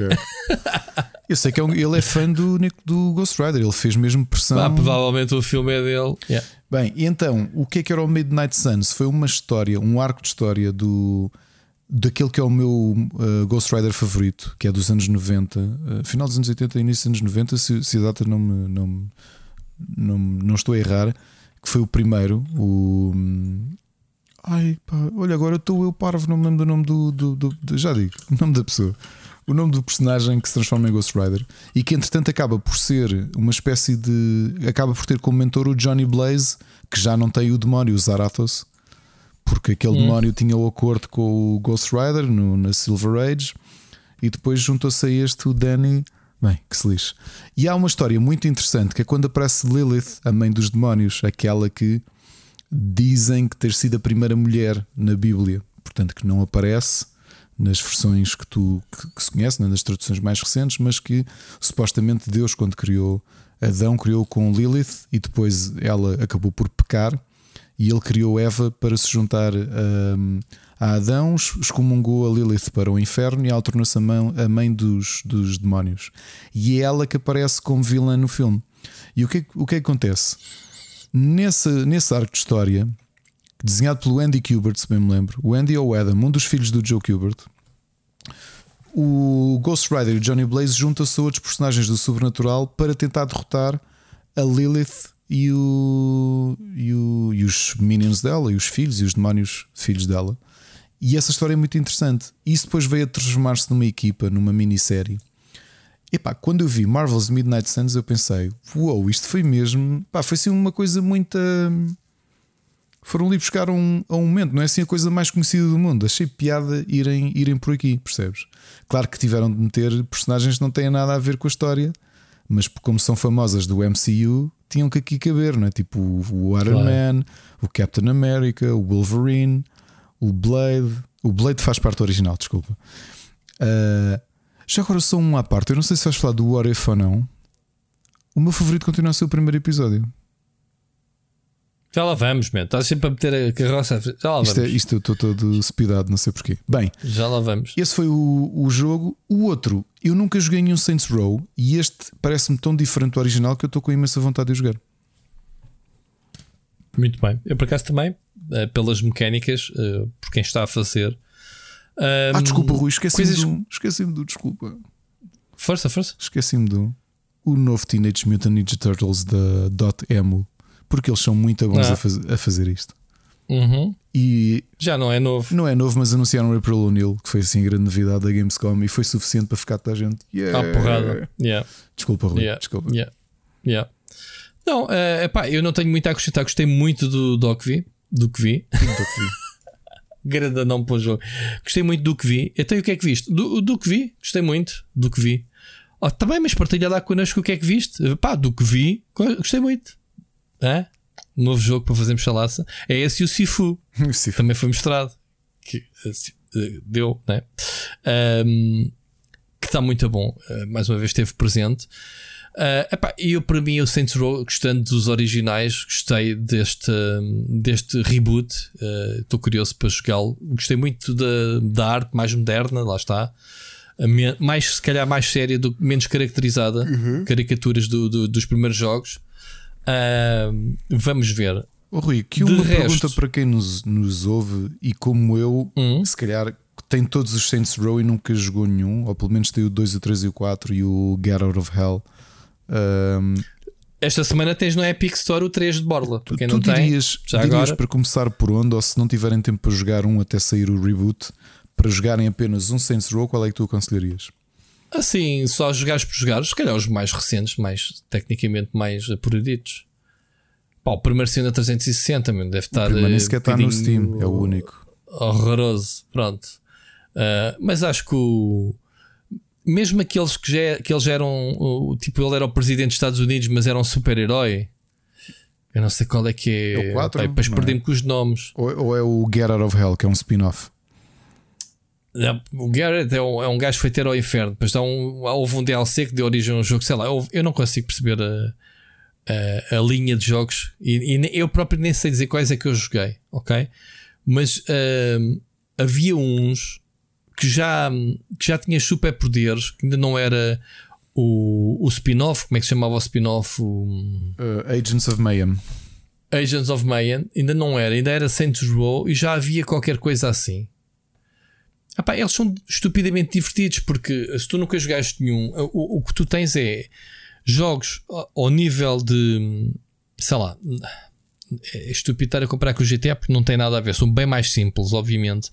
Mas a nível de epá, nós vamos fazer aqui uma caricatura do que são os jogos de Open World e as coisas mais disparatadas é o que tu tens no jogo. Portanto, eles ficaram bem conhecidos pelo tipo de armas, armas bem exóticas, sei lá, desde o tal Dild uh, aos veículos que utilizas, às missões e ao humor completamente nonsense que eles metem no, no, na, nas missões e isso. Portanto, é, é um jogo mesmo gargalho. Olha, ao pôr do sol, digamos assim, dos open worlds, ok? Uh, tem coisas nonsense completamente estúpidas. Agora, este não, eu acho que este aqui tem uma direção artística diferente, mais sério, mais. Uh, acho eu, parece-me. Vai ser mais terra a terra, digamos assim. Uh, epá, de resto, não sei, não te sei dizer mais, acrescentar mais àquilo que tu. Aos jogos que me chamaram mais a atenção. Muito curioso, pronto. Um, muito curioso. Foi anunciado um jogo de futebol. Como é que se chama? SD. São três letras, nem, nem, nem, nem sei. Um, basicamente vai tentar fazer frente ao PES e ao FIFA. E, Chama-se UFL. Portanto, até tem nome de, de jogo de futebol americano, uma coisa é. qualquer. Pronto, uh, o que é que eles não mostraram nada, mostraram só a dizer: ah, estamos a fazer um jogo de futebol diferente. Uh, eles dizem que vão ter. Pá, só o facto de não dizerem que olha, isto vai ser um jogo indie, daqueles tipo Sensible Soccer assim antigos, tipo só para o pessoal curtir e, e, Tu- e desanuviar do FIFA e do Danodini. PES. Não, não. tipo jogos do Dinodini, assim, eh, yeah, tipo um kick-off, mas moderno. Aliás, tiveste o novo jogo do, do criador do Sensible Soccer, recente, que é o Sociable Soccer. Não, eu estava a Ok. dizer mesmo o. o como é que se chama o jogo? O novo Qual? do Dini, pá, que era. Eu não lembro como é que se chama, mas era tão mauzinho. Eh, era muito mal. Eh, era muito mal. Eh, Já. Não sei como é que se chama o jogo, que eu também. Mas eu joguei. Eu também joguei isso, mas não me recordo. Ah, pronto, não interessa. E até eles dizem mesmo que. hum, ah, era o Kickoff Revival. Se chamava. Está aqui a dizer. Diz aqui na net. Tenho a certeza. Qual é que era? Bom, não interessa. Ahm, eles dizem que é mesmo para fazer frente ao FIFA e ao PES, ou seja, mesmo para uma alternativa. E isso é que torna curioso, porque precisas de um jogo tecnicamente que compita, né? temos motor de jogo e temos de qualidade de jogo. Mas depois o que é que eles vão ter aqui refrescante? Vais ter que o jogo com as licenças todas, que eles dizem que têm 5 mil eh, jogadores licenciados. Vais que bater de cabeça com a Electronic Arts por teres licenças? Ou, ou não vais bater de cabeça sem teres licenças e vais bater no, no PES? Ou seja, aqui só tens, ou tens ou não tens licenças, não é? E o que é que eles vão apresentar de novo no jogo? Pá, porque o jogo de futebol é chapa 5, não é? Podes ter eh, a jogabilidade, mas houve muitos jogos em que o PES e o FIFA se encontraram.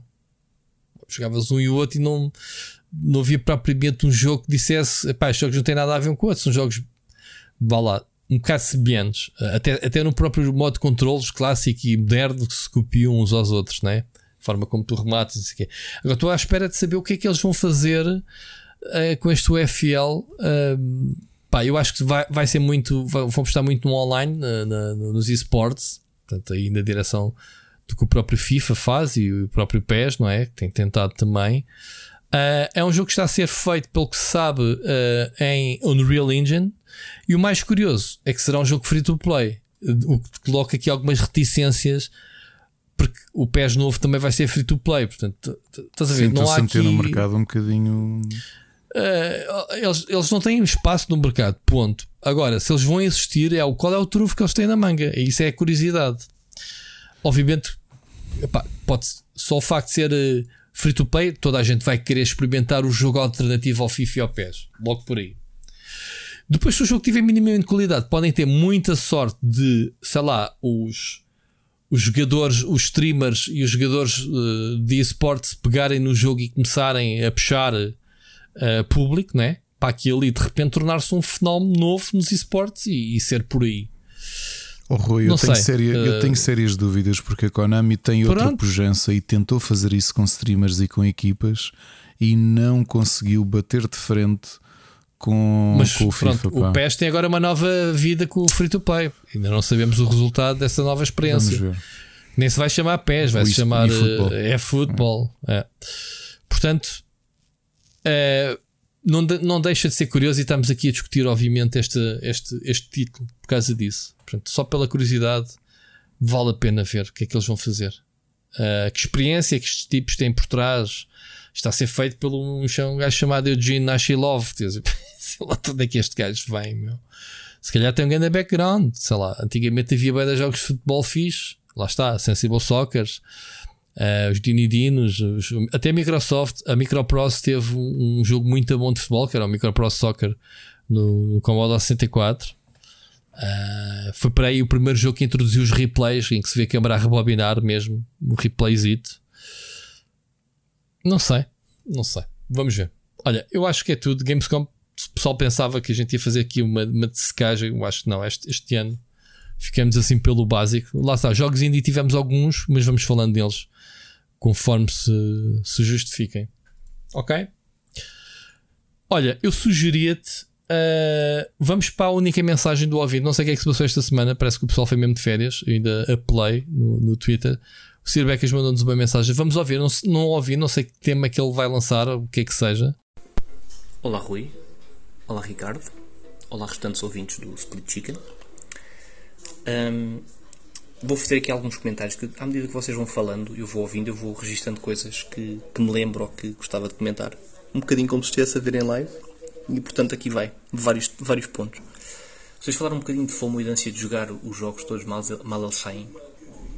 Um, e eu achei isto engraçado porque eu há uns anos que sigo uma comunidade que são os Patient Gamers no, no Reddit, uh, ou no Discord também, em que o conceito é muito simples. Portanto, é basicamente o objetivo é jogar determinados jogos e depois a discussão. Portanto, o que é permitido, obviamente, é isto: é só se pode, só se pode discutir os jogos desde que eles tenham saído a salvo erro mais de 6 meses.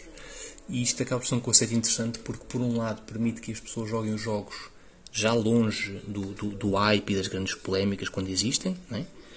Um, mas também que se joguem os jogos nas suas melhores versões, diria que é quando os jogos já foram lançados, já tiveram todos os patches para correr como deve ser, já tem, alguns já têm DLCs e portanto já estão 100% completos, bem, ou 110% quando têm DLCs, por exemplo.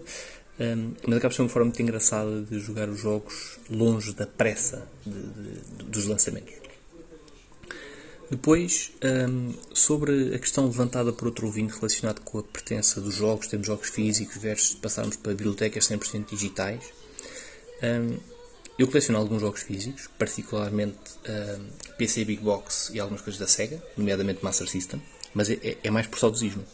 Porque de resto não me faz muita confusão. No entanto, para a Nintendo Switch em particular, eu compro praticamente só jogos físicos. E é por uma razão muito simples, que é a razão económica é que, por um lado, em Portugal, tenho quase certeza que é muito mais barato comprar os jogos nas lojas com as promoções que elas fazem ou no, no mercado dos usados uh, do que comprá-los online. E depois, por outro lado, uh, isto permite-me sempre reaver algum dinheiro se eu quiser. Se eu não gostar do jogo e nem o quiser ter em coleção, posso vendê-lo e muitas vezes recuperar o dinheiro todo que investi.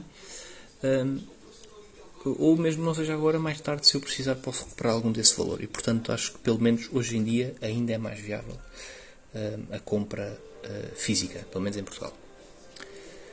No entanto, depois não há, não há bela assim senão, não é? E há aqui uma curiosidade muito engraçada, porque o Ricardo falou do comodismo de, de ir buscar DVDs versus ver no Netflix logo, né? então é mais fácil fazer, abrir o filme e começar a vê-lo do que ir buscar o DVD. Eu passo isto em quase tudo físico, como já vos disse, e quando quer mudar de jogo, tenho que ir buscar o cartucho. A minha namorada, por exemplo, tem quase tudo em formato digital, tem muito mais, pelo menos faz isto muito mais rapidamente, que é, navega nos menus e entra. E o que é que me acontece a mim? Eu muitas vezes, eh, mesmo não ter a jogar o jogo, eu por preguiça acabo por ficar a jogar a mesma coisa, só por preguiça de ir buscar o cartucho. E portanto aqui a minha lógica de comprar jogos físicos usou-se contra mim. Um, depois, e quase a acabar, um, falou-se aí um bocadinho, uh, acho eu também, já não, já não sei que propósito, um, de que. De, não me lembro a propósito, mas eu lembro-me disto, que é, não sei se vocês sabem, mas existem estudos que já mostram que um, existe alguma diferença, obviamente, na, nas crianças, nas pessoas que aprendem uh, estudando e usando apenas tablets, versus quem aprendeu com livros. Portanto, a forma como as coisas são memorizadas e codificadas na memória uh, são ligeiramente diferentes. A forma como se recupera a informação acaba por ser diferente, porque há aqui algumas diferenças já que se notarão certamente mais nos próximos anos entre uh, aprender tradicionalmente com, se quiserem, uh, formato físico, portanto, escrita eh, e leitura em papel, versus usando tecnologia, particularmente tablets. Um, por fim, só para dizer que, olhem que o PayPal não foi criado pelo Musk, portanto, o Musk fez parte da popularização e generalização, um, mas a ideia do PayPal pertencia a outra empresa, anterior ao Musk, mas depois houve uma empresa do Musk, que se juntou então à originalmente criadora do PayPal. E alguns, isto, isto alguns nos anos 2000, na mesma, altura que a internet começou a explodir. Uh, é isto, não vos mais tempo. Uh, gosto muito de vocês e de vos ouvir, portanto espero ouvir-vos para a semana. Para a semana não nos vais ouvir. Há pelo menos coisinhas frescas ou, ou, ou cirbecas. Mas obrigado pela tua mensagem. Bons pontos. Olha, esta cena do Elon Musk não quer dizer Uh, eu acho que ele esteve envolvido, que há pouco tempo vi na, até foi na SIC que deram uma reportagem sobre ele, a vida dele. Pá, ele, se não foi ele que inventou, pelo menos ele é o nome, é o primeiro grande uh, empreendimento que ele faz. Aliás, onde ele investiu montes de dinheiro, acho que ele até teve na sei lá, da bancarrota quando se meteu nisto. Tipo, se isto falhasse, não tínhamos o Elon Musk que temos atualmente. Um, mas pronto, há muitos, muitos negócios de, de, de, do Elon Musk que foi a partir da, da, aquisição de outras startups e isso, pronto, mas isso faz parte de toda a indústria Uh, acontece em todo lado. Ricardo, Patience, Gamer, uh, Patience Gamers, Patience tinhas Gamers. ouvido falar? Nunca tinha ouvido falar Não, mas conceito. é uma coisa que por acaso eu acho que faz sentido. Repara, o, sabes que enquanto ouvi o Serbecas a falar, e, e, já agora, muito obrigado pela tua mensagem. Foi, foi interessante ver-te ver aqui a dissecar alguns dos assuntos que nós trouxemos e a complementar e a dar o teu ponto de vista. Em relação ao Patience Gamers, faz todo o sentido. Relembro-te uma coisa: em dezembro, eu e tu estávamos aqui a falar de um jogo que acho que já ninguém se lembra que saiu, que foi o Cyberpunk. Eu não sei se nos dias de hoje o Cyberpunk é melhor do que era em dezembro. E sabes porque é que eu não sei? Porque é pouco provável que vá mexer nele. Quando? Está resolvido. Está na prateleira. Quando tens, está na prateleira digital, neste caso do GOG. Uh, quando tens casos como o do No Man's Sky, que é sempre o nosso caso paradigmático, que muitos meses mais tarde ter saído é muito melhor jogo do que na altura que, que saiu. E portanto, qual, qual? o No Man's Sky os ah. Patience Gamers, o Patience Gamers, uh, Cervecas, corrige-nos se for se, se estiver enganado, tem um ponto adicional ao facto de só jogarem jogos com mais de 6 meses. É que só os quiserem jogar em digital já os devem ter apanhado com uma promoção tremenda em relação ao, jogo ao lançamento original. Portanto, deixam passar, os jogos são melhores em muitos casos e ainda por cima estão a pagar menos. Portanto, acho que esses Patience Gamers são smart gamers, digo eu. Mas eu acho que é ah, preciso pá, oh, isto, pá. Oh, Rui, nós não conseguimos porque temos de falar dos jogos na altura que eles saem, não é? Uhum. Mas eu acho que há muito barulho, há muito ruído à volta dos lançamentos de jogos, e isso muitas vezes. Eu acho que tu, por muito que tentes isolar, e eu farto-me daqui de dizer que tento fazer tábula rasa, mas nunca. Há, há, há situações em que é praticamente impossível. E isso prejudica, ou pelo menos contamina um bocadinho. A, por muito tu não queiras, há sempre qualquer coisa que te entra na experiência, estás a perceber? E acho que a postura deles é capaz de ser boa, porque repara o Cyberpunk, foi das coisas que mais deu cliques. Epá, já ninguém se lembra de Cyberpunk. É ou não é? Estava aqui à procura do, do, do Patient Gamers, não existe. Não sei, não sei que comunidade é que o Sirbeca está. Encontrei no Reddit, eu penso que seja nas redes sociais. E então entrei numa página do, do, do Reddit que diz mesmo Patient Gamers, em que eles dizem sobre a comunidade. Uh, eles dizem que os jogos têm que ter pelo menos 12 meses, que nem é 6 meses. Pois 12 meses, então uh, já passou seja, seja a redução do preço que tu dizes, à espera que os bugs uh, sejam corrigidos, uh, que sejam lançados novos DLCs. pronto, basicamente isso. É esta comunidade. Olha, achei muito interessante essa comunidade. É assim, antigamente, aqui, acho que foi no episódio do, do, do Pixel Hunters que eu falei que que eu conheci, por exemplo, o Shadow of the Beast 3, mas não sabia quando é que tinha sido 1 e 2, joguei depois mais tarde. Nessa altura, quando jogávamos, eu sabia lá em que data é que saíam os jogos. Se eu estava sim, a jogar um jogo novo. que tinha acabado de sair naquela semana, sim, ou, se, ou, é. se era, ou, se era, ou se tinha 3 anos. Aqui o conceito era chegares ao pé do Big e dizer: tens aí jogos novos, e ele respondia-te assim: Olha, arranjei este, este, este, este, este. Achas que alguém perguntava se aquele jogo era novo, se era uhum. velho? Era, para ele era novidade. Eu nunca o joguei. Para mim, isso yeah, é uma novidade. E essa é que é a essência do gaming, que deveria Rui, ser essa. O extremo, do, o extremo de quem tinha um Family Game ou uma Famiclone é que, por exemplo, tu tinhas jogos que eram de 86, mas alguém acabou de comprar o cartucho. Exatamente. E... Olha, ainda este fim de semana estive na Feira da Lada, esqueci de falar aqui no nosso pá, início da foi. conversa. Viste a foto vi, vi. que eu meti, tipo, olha, estou aqui a vender eh, jogos da Famiclone, alguém quer? Uh, nem perguntei o preço por acaso, mas estás a ver, ainda para ti é novo. Olha, eu comprava agora na Feira da Ladra o jogo pá, e era novo. A pessoa mim, provavelmente não está a ouvir isto, mas eu tenho que dar, tenho que dar aqui um heads up. A semana passada comprei um cartucho de Famiclone. Fui perguntar ainda das credenciais da pessoa em questão ou da loja eh, online em questão, porque percebi que era amigo de algumas pessoas que eu conhecia. Eu paguei-lhe o cartucho. Isto foi quinta, quinta-feira ao final da. Quinta-feira quinta depois do almoço paguei o cartucho. A pessoa disse: Eu vou pôr isto no correio. E às nove da manhã ou nove e meia da manhã estava aqui, estava em casa. Uh, Mas é rápido, passa. Pá, gostei muito, já me tinham dado boas referências. Tem, uh, eu estou aqui, estou a fazer publicidade da pessoa, nem, é o que eu digo, nem sabe, portanto isto é gratuito. Mas é um, um dos frutinhas não, ou, não, ou acho é que não, um tipo mais velho, bem mais velho. Uh, o site chama-se Nash Sutromi. Pronto. Okay. Portanto, procurem, tem site e tem página de Facebook. Encontrei lá um cartucho de Famiclone que eu andava à procura. E agora tu dizes-me: experimentaste se esse jogo está bom? Não. É Who cares? não. Não, mas foi um cartucho que, que, um, que uma prima minha perdeu e eu encontrei-o e, e comprei-lhe. Um, ok, restituíste-lhe. Mas okay. tem, restituí à minha coleção de infância. Que a minha prima perdeu ah, e nem okay. sequer se lembra disso. Ah, perdeu? Perdeu, ah, okay. era meu. Está a perceber. Tem agora apresenta-lhe a fatura. Olha, lembras daquele jogo que me pagaste, que me perdeste há 30 anos atrás?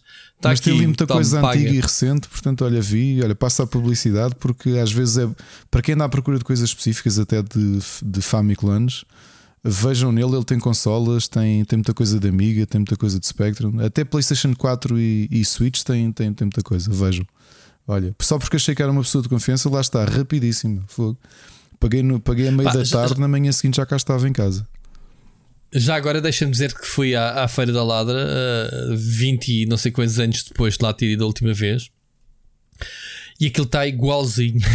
eu, lembrava-me dos sítios onde ia aos jogos, a, a não sei o quê. Está um bocadinho diferente em relação. Tem lá uma loja, o Moca já me tinha dito, uma, uma loja, uh, mesmo dentro de uma das, das casas da rua, totalmente dedicada a, a, Funko Pops. a pop, pop, ao Funko Sim. Pops. Yeah. Isso chama-se Uh, Casa da BD. Não é muito grande. Chama-se Casa da BD. Antigamente Ah, é só BD. vendia. Eu falei nele aqui porque eles só vendiam banda desenhada em segunda mão durante anos, Ok, mil anos. ok. Eu ia lá todos os sábados. E a última vez que lá Ok. fui, olha, quando fui à- eu falei nisso naquele. Lembras quando eu andava à procura do Comics 92 da Goody? Sim. Eu Sim. pensei, houve um dia que eu pensei, epá, aqueles gajos têm de certeza, eles tinham tudo, tinham aquilo tudo forrado. Chego lá, Já, já não era só, só eu, só é que passou? E ele, eu- era o mesmo rapaz, pá, que tem, deve ter, é pouco mais velho do que eu, porque eu lembro-me dele que eu tava, tinha pai 18 anos e ele já lá vendia. Os pais já o tinham deixado lá sozinho a vender. E ele disse-me: pá, isto tem mais, tem mais saída. Tipo, já ninguém compra banda desenhada nova, quanto mais banda desenhada em segunda mão. Isto no nosso tempo é que sim, tu pegavas em, em, em dois contos e ias, ias comprar uns 40 livros em segunda mão de banda desenhada, não era? Lembras-te disso? Yeah.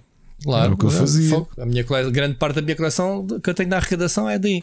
E então fui dentro desse espírito. Até fui levantar dinheiro. Disse: Ah, olha, olha, vou levantar dinheiro, vou, vou, vou comprar umas bandas desenhadas só filha, só por curiosidade. Levaste a tua filha. Foi a minha filha que me levou. Olha que eu que levei a minha fixe, filha. meu. A minha filha é que me disse: Ó pai, vamos à Feira da Ladra que eu nunca fui. Já me falaram nela. Assim, então vamos, Mas sim, ela senhora, ia, vamos já ela ia à procura de alguma coisa específica ou foi numa de descoberta? E à procura, e à procura de biçangas e essas porcariasitas, essas Ah. Eu acho que não compraram nada, ninguém. Acho que ninguém comprou nada. Só lá fui buscar, gastar dinheiro em, em, em refrigerantes e, e almoços que almoçámos. Uh, foi um passeio. Tivemos o dia todo no Martim Meniz. Uh, pá, foi.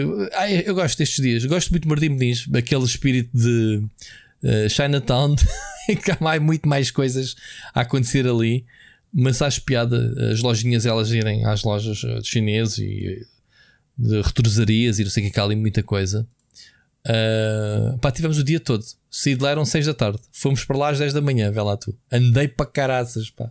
Nesse dia fomos a pé, deixámos o carro no Martim Meniz, cá em baixo, uh, pé em frente à polícia. Uh, houve quem dissesse que eu ia ser multado porque tinha roubado um lugar à polícia, mas não tinha multa, pelo menos que eu saiba. Olha, a última vez que fui mais cedo, sabes como é que foi? Fizemos uma, tivemos uma noitada no Anup antigo, quando ainda eram Odivelas. Hum, uhum. O Jojo, o dono estava a fechar, começámos a falar da Feira da Ladra. Pá, saímos lá, eram duas e meia, aquilo já tinha fechado e ficámos lá a conversar todos e a beber um copo com ele. Eram três da manhã, ele, epá, se lhe às sete da manhã saímos daqui. dali. Oh, fomos Yeah. todos a casa dormir umas horinhas, às sete estávamos, a, estávamos ali à porta do ANAP, fomos. Nem deveriam ter ido. Yeah. Muito bem. Ah, e então, ah, u- uma das ideias era apanhar o, o elétrico lá para cima para a graça. Ah, houve, nunca vi uma fila tão grande que dava a volta, sei lá, aquilo para apanhar esse elétrico. Eu disse-lhes: Eu não vou estar aí. Era a piada de levar os putos a andar de, Sim, de- de sim. Ah, elétrico. não, isso é agora é para turistas, Ah, já não fazes isso. Não, aquilo era mesmo para turistas. É, não, estava muita gente, turistas na, na fila. Fomos a pé. E então, eh, epá, achei o espírito igual, só que, quer dizer, com as bugigangas, montes de porcarias antigas, continuam lá a ver. Mas perdeu-se aquele espírito. E olhei para as bancas dos jogos e pensei: é. Tipo, jogos de PlayStation 2, até mandei-te uma mensagem a dizer: Olha, acabei de ver o gajo a vender um FIFA 2004 por 6 euros para a PlayStation 2. O gajo levou aquilo, perguntou o preço, é 6 euros. Então, está bem, leve. Assim, mas quem é que vai jogar FIFA Olha, 2004 nesta não, altura mas do eu campeonato? vou dizer o que é que comprei lá. PlayStation 2, comprei lá. Hum. O, GT, GT, o Gran Turismo 3, que é de PlayStation 2, não é? Okay. Comprei lá. E fui lá e estava a ver mais okay. ou menos de propósito para comprar.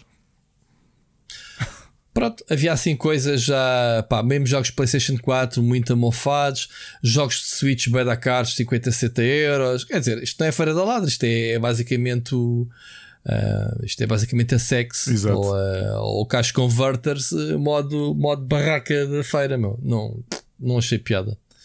Velhos tempos em que eu ia lá comprar novidades, as novidades de jogos piratas, obviamente, era na Feira da Ladra, man. O jogo saía no estrangeiro. Uh, esta semana, porque a gente via nas revistas, não via internet, íamos lá, já íamos com aquela do já tens o diabo, oh. já tens o, o, novo Command and Conquer. Oh. Já, sim, não senhor. Era ser é, pá, era a magia não era da cena. Cópia. Eu disse que o nosso sistema era diferente lá com o tipo que ainda lá tem a banca, mas agora tem empregados. Que é jogavas durante uma semana ou duas, ias lá, levavas o jogo, mais 500 paus e o gajo deixava de trazer outro. Estás a ver? Ah, só lhe poupava tempo. Ah? A gravar jogos. Não, yeah. estou a falar yeah, de Saturn na altura que não dava para fazer cópias. Ah, já no tempo da Saturn original mesmo, dávamos-lhe o jogo e o gajo. Pá, yeah, tens não sei quê. É, ali, eu tenho um amigo meu no Cacém que ainda tem a loja, que é o Bonezé, uh, que ele vende muita coisa em segunda mão e tem esse tipo de retomas também. Pois, ali a retoma era pela, no, pela saída dos jogos, o, faz as retomas. A retoma era no tapete, no chão. Olha, tens aí já, pá, já tens aí o Mortal Kombat novo, tenho, tenho. Então o que é que trouxeste aí? Ah, já joguei este. Estou a dar cá 500 paus, ou dá cá 1000 paus. Vá que este é mais caro. isto é lindo, só que, só quem, não, só quem não viveu isto é que não tem ideia do que é. Do que é. Aquilo era uma espécie era de blockbuster, lindo. mas com uma toalha. Ias lá uma semana depois. Olha, já acabei o Exxon. Como é que é? Pá, não curti nada, quero outro. Tem aqui o Dragon Ball, só que o Dragon Ball yeah. são dois contos a mais. Vá, tens aí dois contos? Lembras do Dragon Ball da Saturn? Foi que era uma procura. De, pá, já tens uma cópia do, do Dragon Ball. E o jogo é tão mau, meu. Foge-se. Dai 10 contos. Dai, pá, dai esse jogo mais dois contos. Sério? Faz lembrar o outro puto. Orienta aí 20 paus. Yeah, yeah. Olha, acaba esta semana o pôr do sol. Acaba. acaba. Ah, é logo vi que aquilo era, não era novela para ser uma coisa para meses, como as outras. Muito bem, já falamos disso. Olha, uh, ainda sobre Sirbeca, Sirbeca, já viste uh, o que nos fazes voar para a Feira da Ladra com as tuas mensagens? Isto da pertença dos jogos da, da preguiça, já vi que é um mal comum. A gente, a gente pensa que somos anormais, mas a gente é. somos só o espelho é. de, do reflexo das pessoas todas. Mas pronto, nós temos é, é. voz e temos voz a vocês. Serbecas, tens razão uh, com a cena do digital ou do físico, porque mas para mim só se aplica na Nintendo. Eu, ok, casos raros de jogos que eu uh, para PlayStation 4 e de Xbox One que eu comprei promoções do El Corte Inglês ou do Amazon que compensavam. Mas no caso da Nintendo tens toda a razão, porque, por exemplo, saiu, eu ainda estou à espera que chegue, comprei na PlayAsia, graças à sugestão do nosso grande amigo Sírio, que tem andado caladinho nos últimos meses, acho que temos todos saudades dele. O meu uh, Dai Gyakotan Saiban, o, o, a prequela do Phoenix Wright, que eu já tinha jogado o primeiro, estava à espera que traduzissem o segundo. A compilação saiu em digital no final de julho e eu pensei: pera, vou dar este dinheiro por uma versão digital ou por uma versão física que só existe na Ásia, mas está em inglês. É bem, se é para gastar este dinheiro, mais vale uma edição física, não é? Eu quando claro. tenho esse problema, porque eu sei em digital raramente desce muito o preço, em físico raramente desce muito o preço. E ainda vou tentar dizer isso ao Oscar quando me cruzei com ele, que é quem compra, os jogos desvalorizam quase todos, menos quando compras Nintendo, que aquilo daqui a uns anos estás a vender um, um, um Metroid Prime como eu comprei o, o, Metroid Prime Trilogy por 100 eh, euros. Estás a comprá-lo a 100 euros, com sorte, estás a ver? Olha, eu tenho ali um, um Mario Party 6 para o GameCube japonês. Quanto é que achas que vale? Não tenho ideia. Traz um microfone que acho que tens que superar para Não aquilo. Não tenho ideia. Estás a perceber? Faz uma avaliação e depois diz-me. Olha, aqui um último comentário do Sarbecas em relação à diferença entre ler num tablet ou estudar. Já, já, já hum. havia ideia disso, eu também tinha ideia disso, porque o ato de escrever, nós sempre pensámos que era apenas uma questão caligráfica, mas a realidade é que a tua capacidade de memorização de, de de, de algo que tu escreveste é muito superior apenas a algo que leste, ainda por cima nos dias de hoje, em que tu estás constantemente a ler algo e as coisas são fugazes, não é? E portanto, o ato de escrever, uhum. obviamente, que faz parte da memorização e, e já se sente isso uhum. nos estudos que se fazem entre as diferenças uhum. da forma como as crianças estão a aprender. E portanto é. é... O, os anotamentos que se faz na. Não é macábula, mas as folhinhas de anotamentos não é mais do que um exercício que é estás a, estás a filtrar o que estás a escrever, estás a memorizar. Yeah. Muitas vezes fazia essas folhas e depois não precisava para nada porque acabava por aprender as exato, coisas. Exato, exato. A escrever. Yeah. E continua a ter. E, mas é bem. é engraçado, nós, é que o, o trouxe aqui uma questão que é a aprendizagem. Para mim é uma questão de concentração que eu não consigo explicar. Eu concentro-me mais facilmente com um livro na mão e o livro até é desconfortável muitas vezes. Pá, vê o caso do livro do Barack Obama que eu comprei em físico. O livro é pesado à brava. Era desconfortável às vezes estar a lê-lo. Eu tinha que estar no, no, no sofá ou qualquer coisa que era para ter apoio. Mas consigo concentrar-me mais com um livro do que com uma tablet que, que aquilo é levíssimo. Uma tablet, um Kindle. O Kindle é leva à brava. Já, já disseste um na mão, não já? O Kindle, o Kindle é levíssimo, pá, porque aquilo não, não tem praticamente. Mas isso é suposto ser a, a, a chamada folha digital, Exato. não era? Porque tens uma autonomia muito grande, tens uma leitura que parece que estás a ler a preto e é, branco, é, não é? é. Porque a, a, iluminação daquilo é muito básica. O meu nem sequer tem iluminação. É uma coisa que tu podes ler na praia, na praia exatamente por causa disso, não é? Exatamente. Porque a, a forma como, como é projetado no ecrã é mesmo para ler no, no exterior. Isso é suposto ser se um livro fosse digital, era isso. Sim, sim. Há de ser aperfeiçoado eventualmente. Ouve, e adoro, mas adoro, mas há qualquer coisa na, no, no mindset que eu tenho que eu não consigo. Eu, eu noto às vezes que estou a ler e dou por mim e já não estou a ler. Ou seja, já estou a pensar noutra coisa em vez de estar a concentrar-me na leitura. E isso só acontece Sim, com o Kindle, não acontece com livros. É, ah, é? é muito estranho, pá, não consigo explicar. Muito bem. Bom, Vamos, último tema que já é mais uh, ponte para as recomendações, mas aqui estamos sempre a falar de séries uh, em, em, em, que o Manifesto era uma série que tanto eu como tu, o Seixas, estávamos a ver e que foi cancelada na terceira. O que me levou mesmo a cancelar, eu próprio uh, revoltei-me e não vi os últimos episódios da terceira season, que toda a gente dizia que era muito boa, que o cliffhanger era muito bom. Tu chegaste a ver, não é, Ricardo? O, pronto, o que é certo é que o pessoal dizia que já não era a primeira vez a Netflix ia salvar a série. E salvou mesmo. Portanto, fãs de Manifest, fica aqui a confirmação de que vai haver uma season final, portanto, uma quarta season de 20 episódios, uh, mas que vai ser cortada aos bocaditos, provavelmente como uma Casa de Papel, vai ser até esta semana a última parte. Uh, vai ser pelo menos vão completar a história, seja independentemente de serem duas ou três partes, esta season final. Uh, o que é fixe, Ricardo? É pá, sim, da história, é isso. até sim, fim. ia-me fazer um bocado de confusão. Uh, eu não acho que a história tenha o mesmo fulgor. Eu disse, eu disse aqui e disse a ti também. Acho que a história perde muito interesse, só que o problema é que aquilo que nos manteve agarrado à série é saber a explicação daquilo tudo. Epá, e se isto não tivesse conclusão. Uhum. É, pá, era, é trabalho. É por causa disso é que eu não consegui ver, para não ficar com, uhum. essa, com esse sentimento de revolta. Vocês diziam, ainda por cima estavam a dizer, tanto tu como vocês dizer, é pá, uh, mesmo fixe, man, mesmo fixe, o season final da terceira temporada mudou outra vez as regras, blá blá blá, pronto. E eu disse, é pá, então vão se lixar. Se cancelaram também não quer saber o que é que vai acontecer.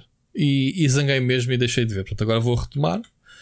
Uh, e de retomar para ver, para, para ver. Portanto, ficou aqui a confirmação de que foi salva, muito fixe. Com o mesmo elenco e tudo, portanto, tudo daram apenas de casa.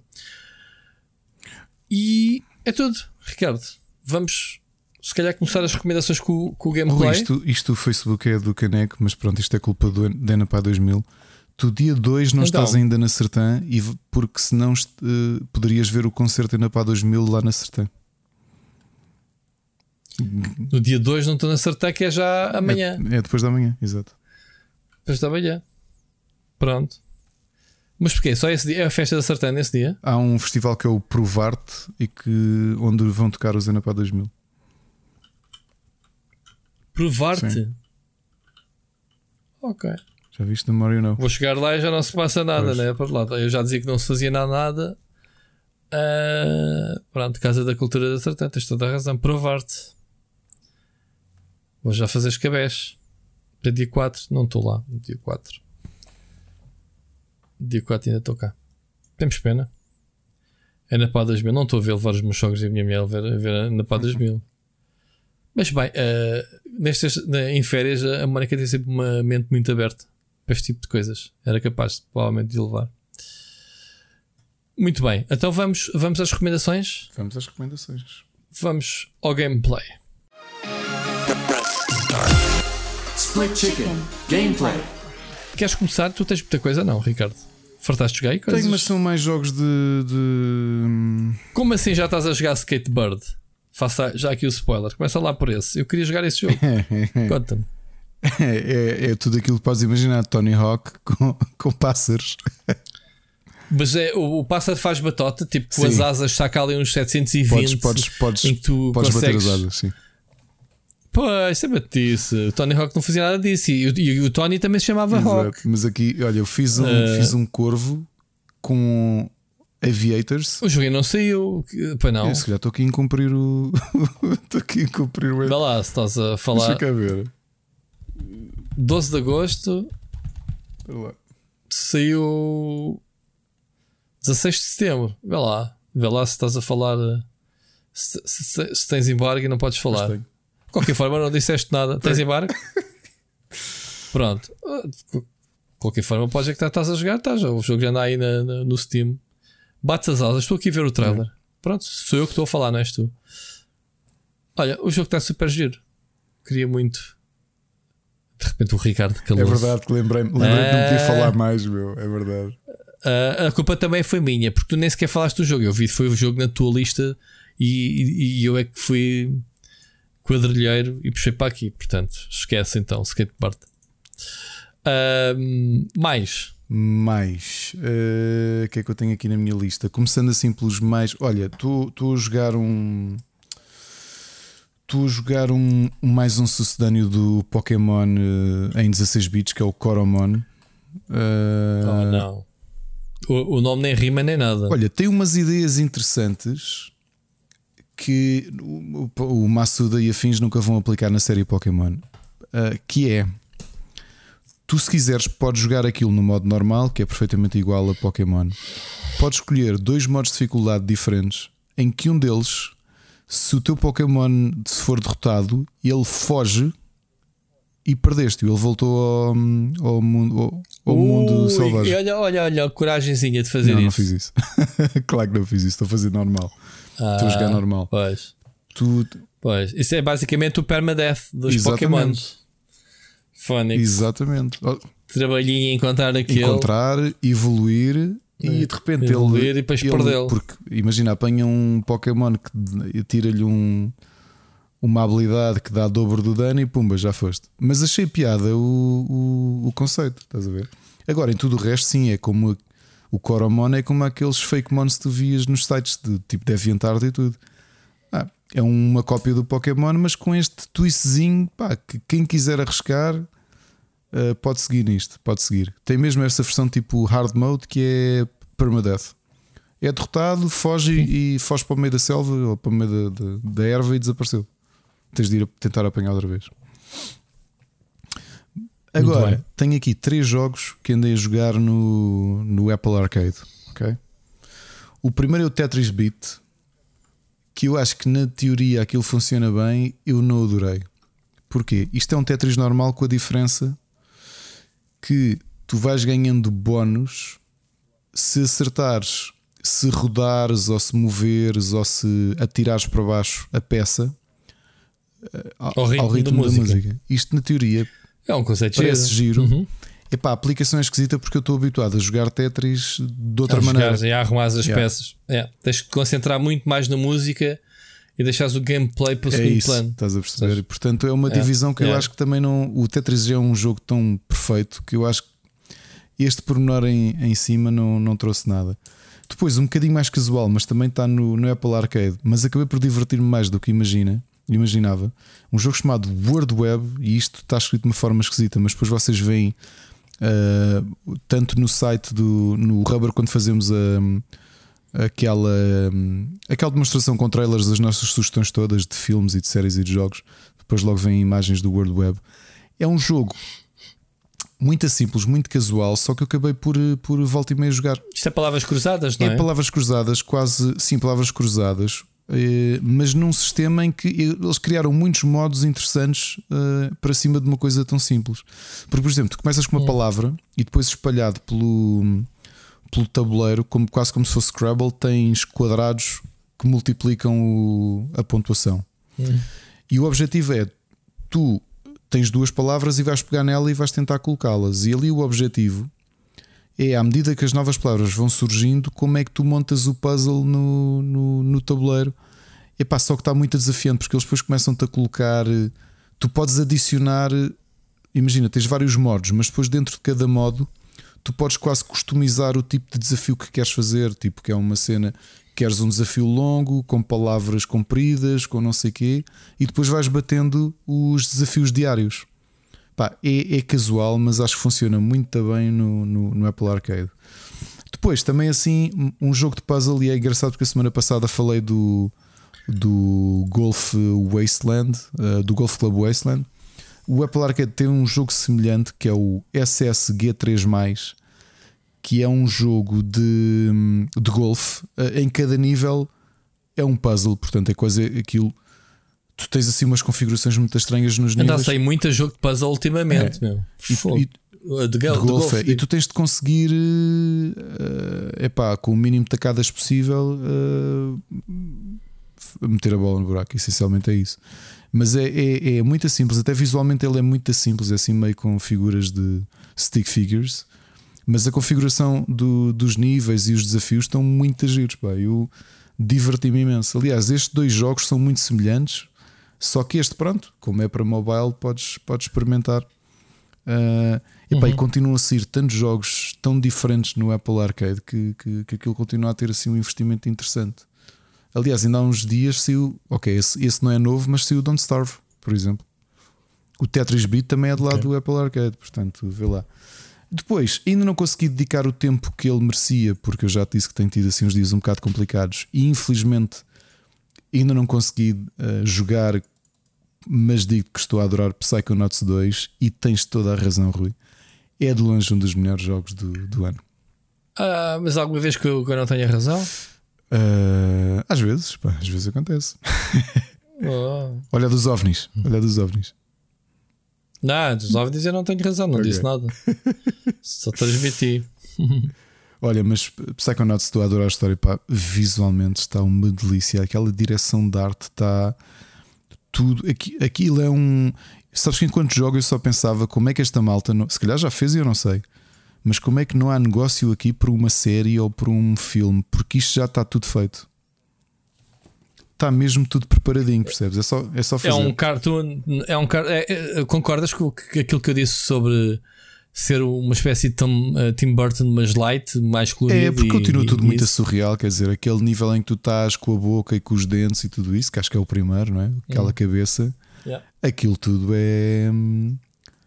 É, pá, é maravilhoso, mas maravilhoso mesmo. Porque ainda por cima tens tu, muitos tu, diálogos, tu, não é? Tu podes ver aquilo como um filme. Sim, Sim, ele, ele, tem. Aliás, li hoje que o, o Tim Schafer só tem isso em inglês, não tinha dinheiro para meter mais línguas no jogo. Para tu veres. Mesmo que a Microsoft por trás, não, não há. É muito, orçamento. É muito complexo. O, o, texto é muito. Tem muita história, muita narração, um trabalho brutal dos atores. Uh, é, lá está.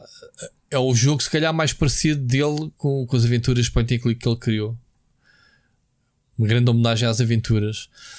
Mas tu tens, tu vais ter um sorriso daqueles tipo quando, quando jogares o nível em que tens que andar à procura dos instrumentos, uhum. uh, tu vais perceber esse nível no fim e tu vais ficar tipo colado à cadeira e ver, e tipo, ei, com caraças. Mesmo fixe. Mesmo, eu por acaso, esta semana uh, meti o jogo na prateleira porque ando viciado no jogo, se calhar já é a minha vez, não é? Uh, mas eu tenho que acabar o Psychonauts 2, ainda não o consegui acabar. O jogo também é, é curto, uh, não é muito longo, portanto, a não ser que queiras os colecionáveis todos. E portanto, eu acho que tu mesmo no fim, daí, daí não ter. Uh, estar ali a fazer aquele suspense quando a ver se pego nele. Uh, pá, porque me agarrei uh, entre as coisinhas que fui jogando. Uh, tive a jogar o, o Riders Republic, a beta, já agora. Uh, muito, muito giro. Para quem gostou do Steep, acho que eles têm aqui aquilo que eu critiquei no Steep, que é conteúdo. e, e, e, não se agarraram só ao snowboarding. Tudo o que seja desportos de radicais uh, da montanha está cá, desde desde uh, bicicletas de montanha, desde os uh, snowboards, uh, motas de neve, sei lá, skis, pronto, todas essas coisas. Jogabilidade muito fixe, muita pirueta pelo ar, muito arcade, lá está, não, não é difícil sacar uns truques bem porreiros à Tony Hawk. E pá, depois o que me achei brutal foi que tu abres o mapa e tu vês centenas ou milhares de pontinhos que são jogadores. Ou seja, está tudo ali online. Uh, mesmo na beta estava muita gente a jogar. E uma coisa que o mapa tem, tens um modo 2D. Eu até tenho um vídeo hoje e descobri isso num vídeo que nem sequer tinha visto. Tens um modo 2D que só vês os pontinhos. Se metes no modo 3D, podes fazer zoom como o Google Maps e vês o, o, o outro jogador a correr lá da bicicleta dele lá pelo cenário feito maluco a partir do mapa. Tu vês o que é que o pessoal está a fazer. Portanto, eu acho que pensei, tipo, que é isto, meu? Eu estou aqui a fazer um, um zoom e vejo os jogadores todos malucos, man, andarem a pedalar pela montanha. Muita giro. O jogo é muito bonito, muita. Pá, joguei a versão PC, se calhar precisa de melhor otimização. Pronto, mas tem uma beta até outubro. O jogo tem tempo de melhorar. Mas é um jogo que eu quero jogar bastante. Acho que o jogo vai ser bem divertido. Uh, então, uh, joguei mais o, o Aliens Fire Team, já tinha aqui falado da semana passada, um, um jogo tipo Left 4 Dead. Fiz uma boa live na sexta-feira com o Mocas e com o Seixas, em que completámos dois, duas campanhas de quatro disponíveis. Correu muito bem, jogámos todas as missões sem morrer, uh, bem organizados. O jogo é muito desafiante, o jogo é difícil, sobretudo depois quando em vez de serem uh, xenomorfos, começam-te a aparecer os robôs, os, os, os, os sintéticos, armados até aos dentes, mas mesmo literalmente armados com granadas e metralhadoras e, e com coletes que, vindos todos ao molho. Portanto, é bem desafiante o jogo, muito giro. Uh, então, o jogo que me tem roubado, e basicamente estou a jogar uh, em modo ócio, que é aquilo que me faz confusão, que é estar a jogar sem saber que vou trabalhá-lo, é o, o Final Fantasy XIV. Eu ando a dizer há semanas ou mesmo há meses que preciso de um MMO na minha vida, uhum. não é, Ricardo? Esta frase para ti já, pá, já. Regressei ao Guild Wars 2, tive aí que tempos a jogar até sozinho, que vocês uh, não, não, não me acompanharam desta vez. Uh, o Seixas já nos convenceu uh, a instalar o Warframe e o Mocas acho que já anda aí maluco a jogar o Warframe. É um jogo que eu também quero jogar um dia com tempo e com dedicação, sobretudo com o Seixas que tem mais de mil horas de jogo e sabe jogá-lo. Uh, ele já meteu mais de mil horas no Destiny 2, portanto, as coisas estar uff. E foi um jogo que só o apresentámos ele o ano passado, se te lembras, a gente convenceu se a jogar Destiny 2 e ele já fez tudo o que havia para fazer até o momento no Destiny 2. Pessoal com tempo, é assim, pessoal jovem, pessoal estudante. uh, e então, mas o Final Fantasy XIV, quem me vendeu foi o Rodican. Ele, não, entrei numa live dele num destes dias em que ele estava a jogar e, e, e pá, meti-me com ele por alguma razão e ele diz-me: Rui, eu sei que tu gostas de MMOs, mas eu não percebo porque é que tu ainda não jogaste Final Fantasy XIV. Começa-me a mostrar o jogo, começa-me coisa. Eu já tinha feito uma primeira tentativa uh, de jogar Final Fantasy XIV com o Seixas e com o Mocas. Uh, instalámos todos o trial, só que o trial na altura era muito limitado e continua a ser para jogar multiplayer. É um jogo é irónico como um jogo multiplayer te corta praticamente todas as funcionalidades sociais do jogo para te obrigar a para o jogo. Mas se eu quisesse experimentar a solo, eu nem sei o que é que o jogo me cortou, porque está lá tudo. Podes uh, uh, levar a personagem até ao nível 60, tens o mundo todo aberto, todas as quests abertas. As limitações não notas muito. Uh, acho que não podes aceder à Action House, que é para comprar armas melhores, mas para fazer essa história também não precisas, que é o que me está a acontecer. Já tenho algumas horas no jogo E o próprio Hurricane disse: pá, até chegares ao level cap, até há necessidade de comprar a primeira expansão, é, nível 60, que é quando o jogo depois te obriga a comprar o jogo, tens mais que horas suficientes para decidir se queres continuar a jogar o jogo ou não. E experimentam o que é muito fixe. E estou-me a divertir. Uh, uh, uh, basicamente não estou a fazer palha, portanto, todas aquelas quests típicas de todos os NPCs que não, não faço, só preciso fazer storyline e estou a jogar o Final Fantasy como se fosse um RPG uh, completamente linear, história. Já tinha lido que a história do Vanilla é uma porcaria, portanto, para ter paciência, porque depois as coisas começam a aquecer lá para a frente. E é isso que eu estou a dar essa oportunidade ao jogo.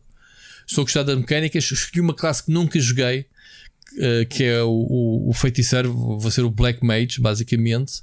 Ou seja, eu jogo sempre melee e desta vez decidi afastar-me. Uh, estou, estou a gostar, uh, estou a gostar da experiência, portanto vou, vou, vou, investir mais tempo. Talvez nas férias, se eu conseguir levar o jogo para acertar, como eu te disse há bocado, vou tentar lá jogá-lo. Se não, mas logo se vê. Basicamente é isto que eu joguei, não foi muita coisa nova. Um, queria só fazer um shout-out ao Night is Grey, mais um jogo português. Portanto, The Night is Grey, uma aventura point and click muito detalhada, muito bem feita por um estúdio português. Uh, podem sacar a demo no Steam uh, que eu já joguei um bocadinho. Pá, está muito giro. Para quem gosta de jogos point and click clássicos, jogos, uh, jogos da Revolution, da LucasArts, este faz uma boa homenagem. Um, com puzzles e isso. E o jogo sai sexta-feira. Ok, vou tentar trazer alguma coisa de gameplay para o canal também para mostrar às pessoas. Um, depois logo se vê. E é isto, Ricardo. Jogos. Estou conversado. Vamos a séries e filmes? Recomendações. Então, estavas um, há bocado a, a querer meter o Carroça dos Bois do What If, gostaste muito do primeiro episódio. Eu também posso dizer que não percebi muito bem este terceiro episódio, ok? Sem dar spoilers, o What If desta semana era basicamente hum, quando, quando o Nick, Nick Fury fez a reunião dos Vingadores. Se ele não conseguisse fazer, né? era ali o evento que eu não vou contar o que é que aconteceria se, se os Vingadores não se juntassem, certo? Ricardo, era isso, mais ou menos. Uh, pá, tens razão, eu gostei do segundo, eu gostei bastante do segundo, como eu te disse, mas o primeiro, se calhar, bateu mais. Sim, o primeiro eu acho que é o mais original, uh, Rui, porque é o que mais hum, acho que mais agita as coisas, porque hum, eu, tenho, eu por causa disto andei a reler os What Ifs que apareciam lá no meio das ah, revistas da Abril. O, o, primeiro até poderia ser canon de, de darem continuidade né, aos eventos e no, no, no universo cinematográfico da Marvel. Mas como história, pareceu-me o mais, o mais interessante que é tu vias o maior número de consequências da coisa. Os outros eu não sinto. Ah, sim. Pois o What If é isso, né? Sentir se se mudarmos isto, o que Porque, é que aconteceria repara, sem, a todo sem o universo? Sem fazer grandes spoilers que diferenças substanciais existem em o T'Challa ser o, em vez de ser o Black Panther, ser o Star-Lord? Essencialmente tens o Star-Lord uh, a ser desempenhado pelo T'Challa e não pelo Peter Quill.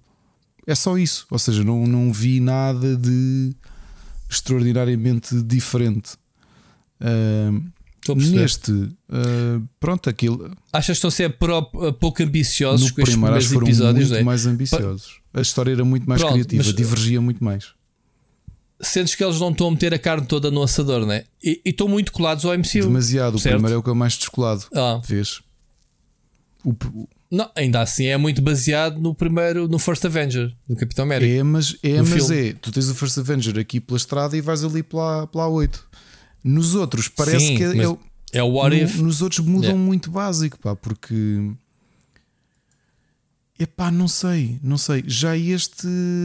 Este é um, é um murder mystery. É engraçado porque depois, quando descobres quem é que, quem é que anda a fazer aquilo, ficas, ah, yeah, ok. A reviravolta é fixe. Mas. Ok, yeah. Que consequências assim de outro mundo é que tu vês? Yeah. Não vês quase nada. Percebes? Estou a perceber. Mas a qualidade da animação é brutal, não? eles têm aqui material. Hum, eles têm muito por explorar. Aliás, há uma coisa até que não faz muito sentido. Tanto na banda desenhada como no MCU, os Avengers existem porque o Loki se revolta e trai a família e tenta conquistar o. Ou neste caso, no, no MCU, tenta conquistar a Terra, no, nos Avengers, tenta simplesmente lixar o irmão. E ele aqui acaba por surgir, nem sequer é o Loki como tu estás à espera, não é? Que ele Loki vem para vingar o irmão e tu. Mas Sim. por que raio que ele haveria Sim. de vir vingar o irmão quando isto na prática abrir o caminho para aquilo que ele queria? Estás a perceber? Achei yeah. este último então eu fiquei assim: opa, houve.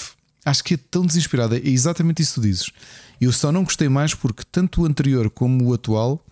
O anterior é, imagina o Guardians of the Galaxy, mas em vez de teres o. o ai, como é que se chama o ator? Bolas, isto Peter eu estou muito cansado. Ah. O ator que faz de, de Star-Lord, tinhas o Chadwick uh, uhum. uh, Bosman, A, fazer o, a fazer o personagem. É só isso. Pá, não, não achei nada do outro yeah. mundo, sinceramente. Gostava mais de coisas diametralmente opostas, tipo, que é mas ao mesmo tempo é agir ver a, a, contraparte animada das personagens que tu, tu vês nos filmes. Como por exemplo, como é que se chama o, o mentor do, do, do Star-Lord, o, o, azul, que está sempre a subir para, para a setinha? O Yondo. Epá, achei a personagem tão gira que achei piada à forma quase ah, tá, igual. Tá, né? É o Yondo. Uh, e depois vais ver os créditos, tens metade pelo menos do, do elenco que são os atores. E o, o Hulk era mesmo o Mark Ruffalo, não era? Pois, era, via-se na é, cara. O, o, o, só o Iron Man não. O. Quem é que, qual é que eram os outros personagens? O, o Loki era ele. Um, o Nick Fury era o, o Samu. Uh, yeah. Algumas tens, outras eles pá, não percebo porque porque pá, compreendo que, por exemplo, o Iron Man, que o, que o Robert Downey Jr. se tenha desvinculado disto, acabou, acabou e não quer mais nada. Pronto. Uh, mas há outros que, que eles vão buscar e outros não. Mas pronto. Eu gostei, pá, eu tenho gostado. Olha, estou curioso, continuo, continuo a ver. O que é que eu andei a ver mais? Já que falei do Witcher Nightmare of the Wolf a semana passada que saiu na segunda-feira, uhum. levantei só a ponta do véu, mas já acabei de ver. Tu ainda não, não viste? Vi tens que ver, é muito bom, ok? A nível da animação, a nível da história, muito adulta e é uma boa prequela ao Witcher, porque, como eu disse, vamos eh, seguir uh, os passos do. Ai, agora falta-me o nome do. É do mentor do. Do, ah, do mentor do Geralt. Um, como é que ele se chama-se? Pá, o. Uh, fuck. O Vazimir. Uh, o Vesemir é o, ao mesmo tempo que, que, que, o filme serve para te explicar como é que os, os putos são treinados para serem Witchers, na perspectiva dele. Está giro. Pronto. Uh, está muito giro. Gostava que houvessem mais. Apenas ser um filme só. Sabe a pouco sempre, quando as coisas são boas. Mas pronto, vejam. Uh, depois já falámos dos OVNIs, né? vale a pena pegar no assunto, foi o que eu estive a ver. E vi um filme ontem, um, queria muito ver, fiquei curioso, mas fiquei muito desiludido, que foi o, o novo filme do Hugh Jackman, o Reminiscence. Um, epá, é, é daqueles filmes. Uh, o filme é um bocado parado, do início ao fim, e é basicamente ele a viajar. Uh, inventaram uma máquina que era utilizada inicialmente para. Um, para te ler pensamentos, ou seja, ele conseguiu. É, imagina uma máquina que consegue ler as tuas memórias. Ou seja, não precisas do soro da verdade, cometes um crime, basicamente és ligado à máquina e os gajos sacam-te e vês em realidade virtual, uh, desculpa, em holográfico, que eles têm uma espécie de uma cúpula onde é projetado em holográfico tu, os teus pensamentos, os teus, uh, as tuas memórias. Então, a, a, o filme é essa máquina, que já foi usada para isso, mas agora é usada como uma diversão. Ele tem uma empresa em que utiliza a máquina para vender nostalgias. Estás a ver? As pessoas pagam como se fossem ao cinema para estar ali tipo duas horas a, a relembrar quase fisicamente uh, nas suas memórias. Imagina que tu já não te lembras quando é que os teus filhos uhum. eram putos mas queres-te lembrar e aquilo serve para isso, para reviver essas tuas cenas. A máquina não faz mais do, do que estar a ler. Pá, obviamente, depois isso, a história toda desenrola-se, a trama toda, com uma tipa que chega lá já tipo a hora de saída a dizer que pá, esqueci-me onde é que estão as chaves, eu preciso das minhas chaves e utilizei a máquina favor para, para me ajudarem a detectar as chaves. Pá, e a partir daí se despleta um drama brutal uh, e um romance e o caraças. Mas depois não passa disso, pá, é muito aborrecidinho, muito, muita ligação à máquina, não sei o quê quando eles criaram um palco lindíssimo de um futuro, não diria pós-apocalíptico, mas muito atual nas condições climáticas. Ou seja, uh, o filme passa-se em Miami e Miami foi, é, parece Veneza. Ok. Por causa da, das alterações climáticas, foi inundado. E pá, e esse palco está tão giro e foi muito pouco explorado esse tipo de exteriores e veres a cidade mais ou menos destruída. Digamos assim, pá, as pessoas andam, imagina a estrada com água até aos tornozelos e as pessoas andam por ali como se fosse já coisa natural, ou seja, a água por todo lado. e vives com aquilo, convives com aquilo. Achei muito agir essa, essa, essa perspectiva desnecessária para a história que é, mas um toque muito agir para justificar que o filme é no futuro. Daí a existência da máquina, estás a ver, para dar o toque. Passa 5 anos, eles não dizem, mas olha, é, é numa altura em que a humanidade tem esta evolução tecnológica, mas olha o que é que aconteceu também já ao, ao planeta, estás a ver? Isto está, está mais ou menos assim. Uh, agora, o filme deixa um bocadinho a desejar. Temos, acho, acho que o filme é um bocado aborrecido e parado. Uh, vale pela curiosidade, digamos assim, apenas. E pronto, basicamente isso. Olha, só. Tu ainda viste menos coisas que eu, estou mesmo a ver. não, porque continuo a ver o Kim's Convenience, que só agora percebi que o ator que faz de Shang-Chi no, no filme é o, um dos protagonistas do Kim's Convenience, o Sum Liu. O que é que eu vi? São só nove episódios, infelizmente por causa do Covid. A nova série escrita pela Tina Fey com o Ted Danson e a Holly Hunter como protagonistas. É uma comédia chamada ah, véu. Eu falei, entretanto, Sim. vi, são só nove episódios e eu Sim. acabei, eu quero mais. Eh, porque okay. é muito divertido. É uma típica comédia da Tina Fey em que o Ted Danson uh, é um, eu tinha dito aqui, não é? Que é um milionário que estava um bocado aborrecido porque tinha vendido a empresa por não sei quantos bilhões, vive em Bel Air. E o, o o mayor anterior demite-se, enlouquece por causa do Covid, porque tá, são tantos problemas para resolver. Ele simplesmente, ah, amigos, fui, desenrasquem-se. Então este, o Ted Danson, decide concorrer e ganha, ganha as eleições, só que ele é um. Ele é bem intencionado, mas ele percebe zero de política. Então a quantidade de coisas que ele mete os pés pelas mãos são brutais. E depois tem a Holly Hunter, que eu nem estava a reconhecer, porque ela faz de uma de uma política assim mais de esquerda, hiper feminista, hiper ambientalista, uh, traz a sua, anda sempre pá, está vestida como se fosse sempre como se fosse fazer uma caminhada, estás a ver? Anda sempre de bicicleta e é ela vai ser a vice-presidente da Câmara, essencialmente. E a, intera a interação entre os dois, ele que é um bilionário que decidiu ir brincar um bocadinho aos políticos e ela que foi ativista a vida toda. Está muito a gira a série, vale mesmo a pena. E antes que perguntes onde é que está, eu respondo: está planeta. E é isso.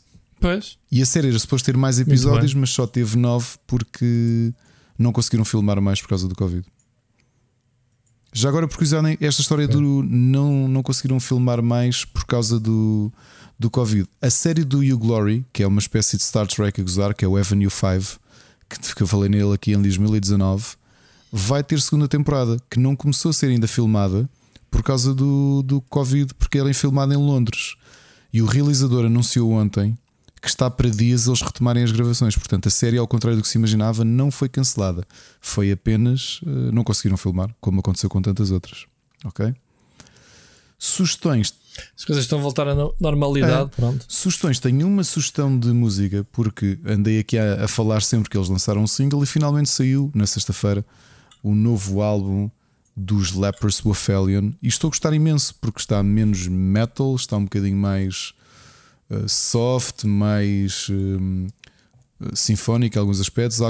Mas Lepers é a tua banda favorita? Não, é Anathema, banda favorita. O Lepers é a banda favorita do meu filho. E, Sim.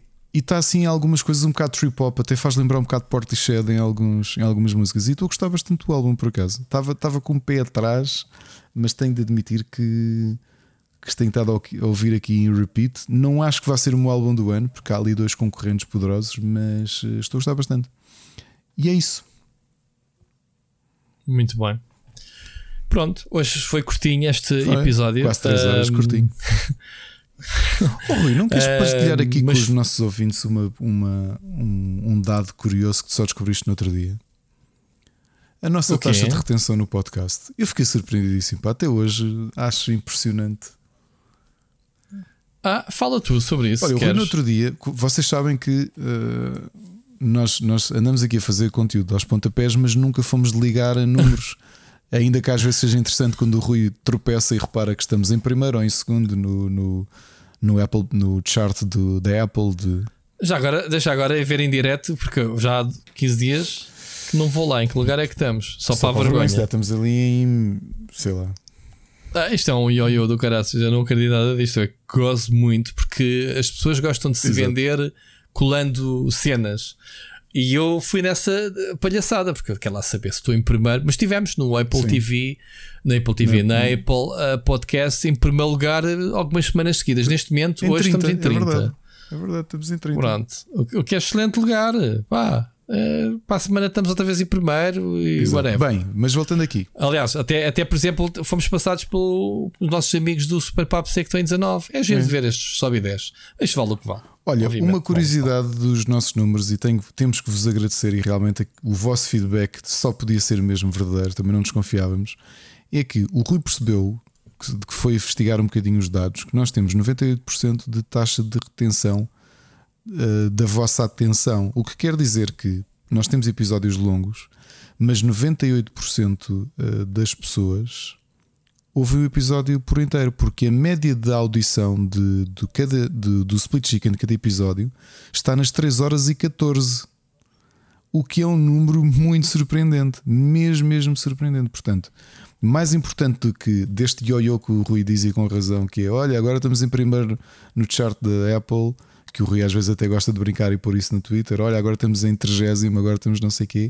Mas... A, a, taxa é sempre muito grande, é, depende do episódio. Isso, é, essa, esses dados é por Mas é, episódio. É, é interessante perceber ah. que, que realmente a, a, vossa fidelidade a vossa atenção e a vossa companhia uh, e a forma como nos acompanham é, é verdade. Você, portanto, quem ouve, ouve, ouve praticamente uma ponta à outra. 98% é um taxa de retenção, é um ótimo número. E, e, os comentários que as pessoas dizem muitas vezes só poderiam dizer se tudo. ouvissem realmente claro, as coisas, claro. não é? Portanto, Bom. aproveitamos também para vos agradecer nestes dois anos e qualquer coisa de, de, de, atividade.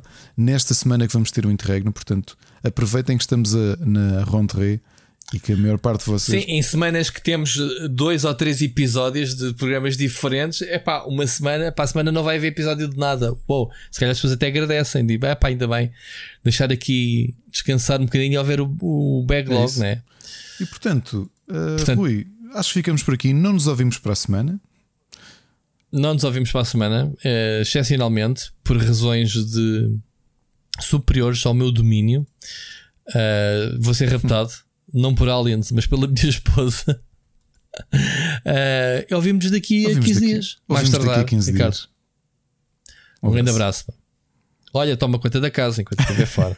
Fui alimentar os pássaros. Exatamente. O cágado, um tenho cágado. ali um cágado Exato. gigante. um abraço.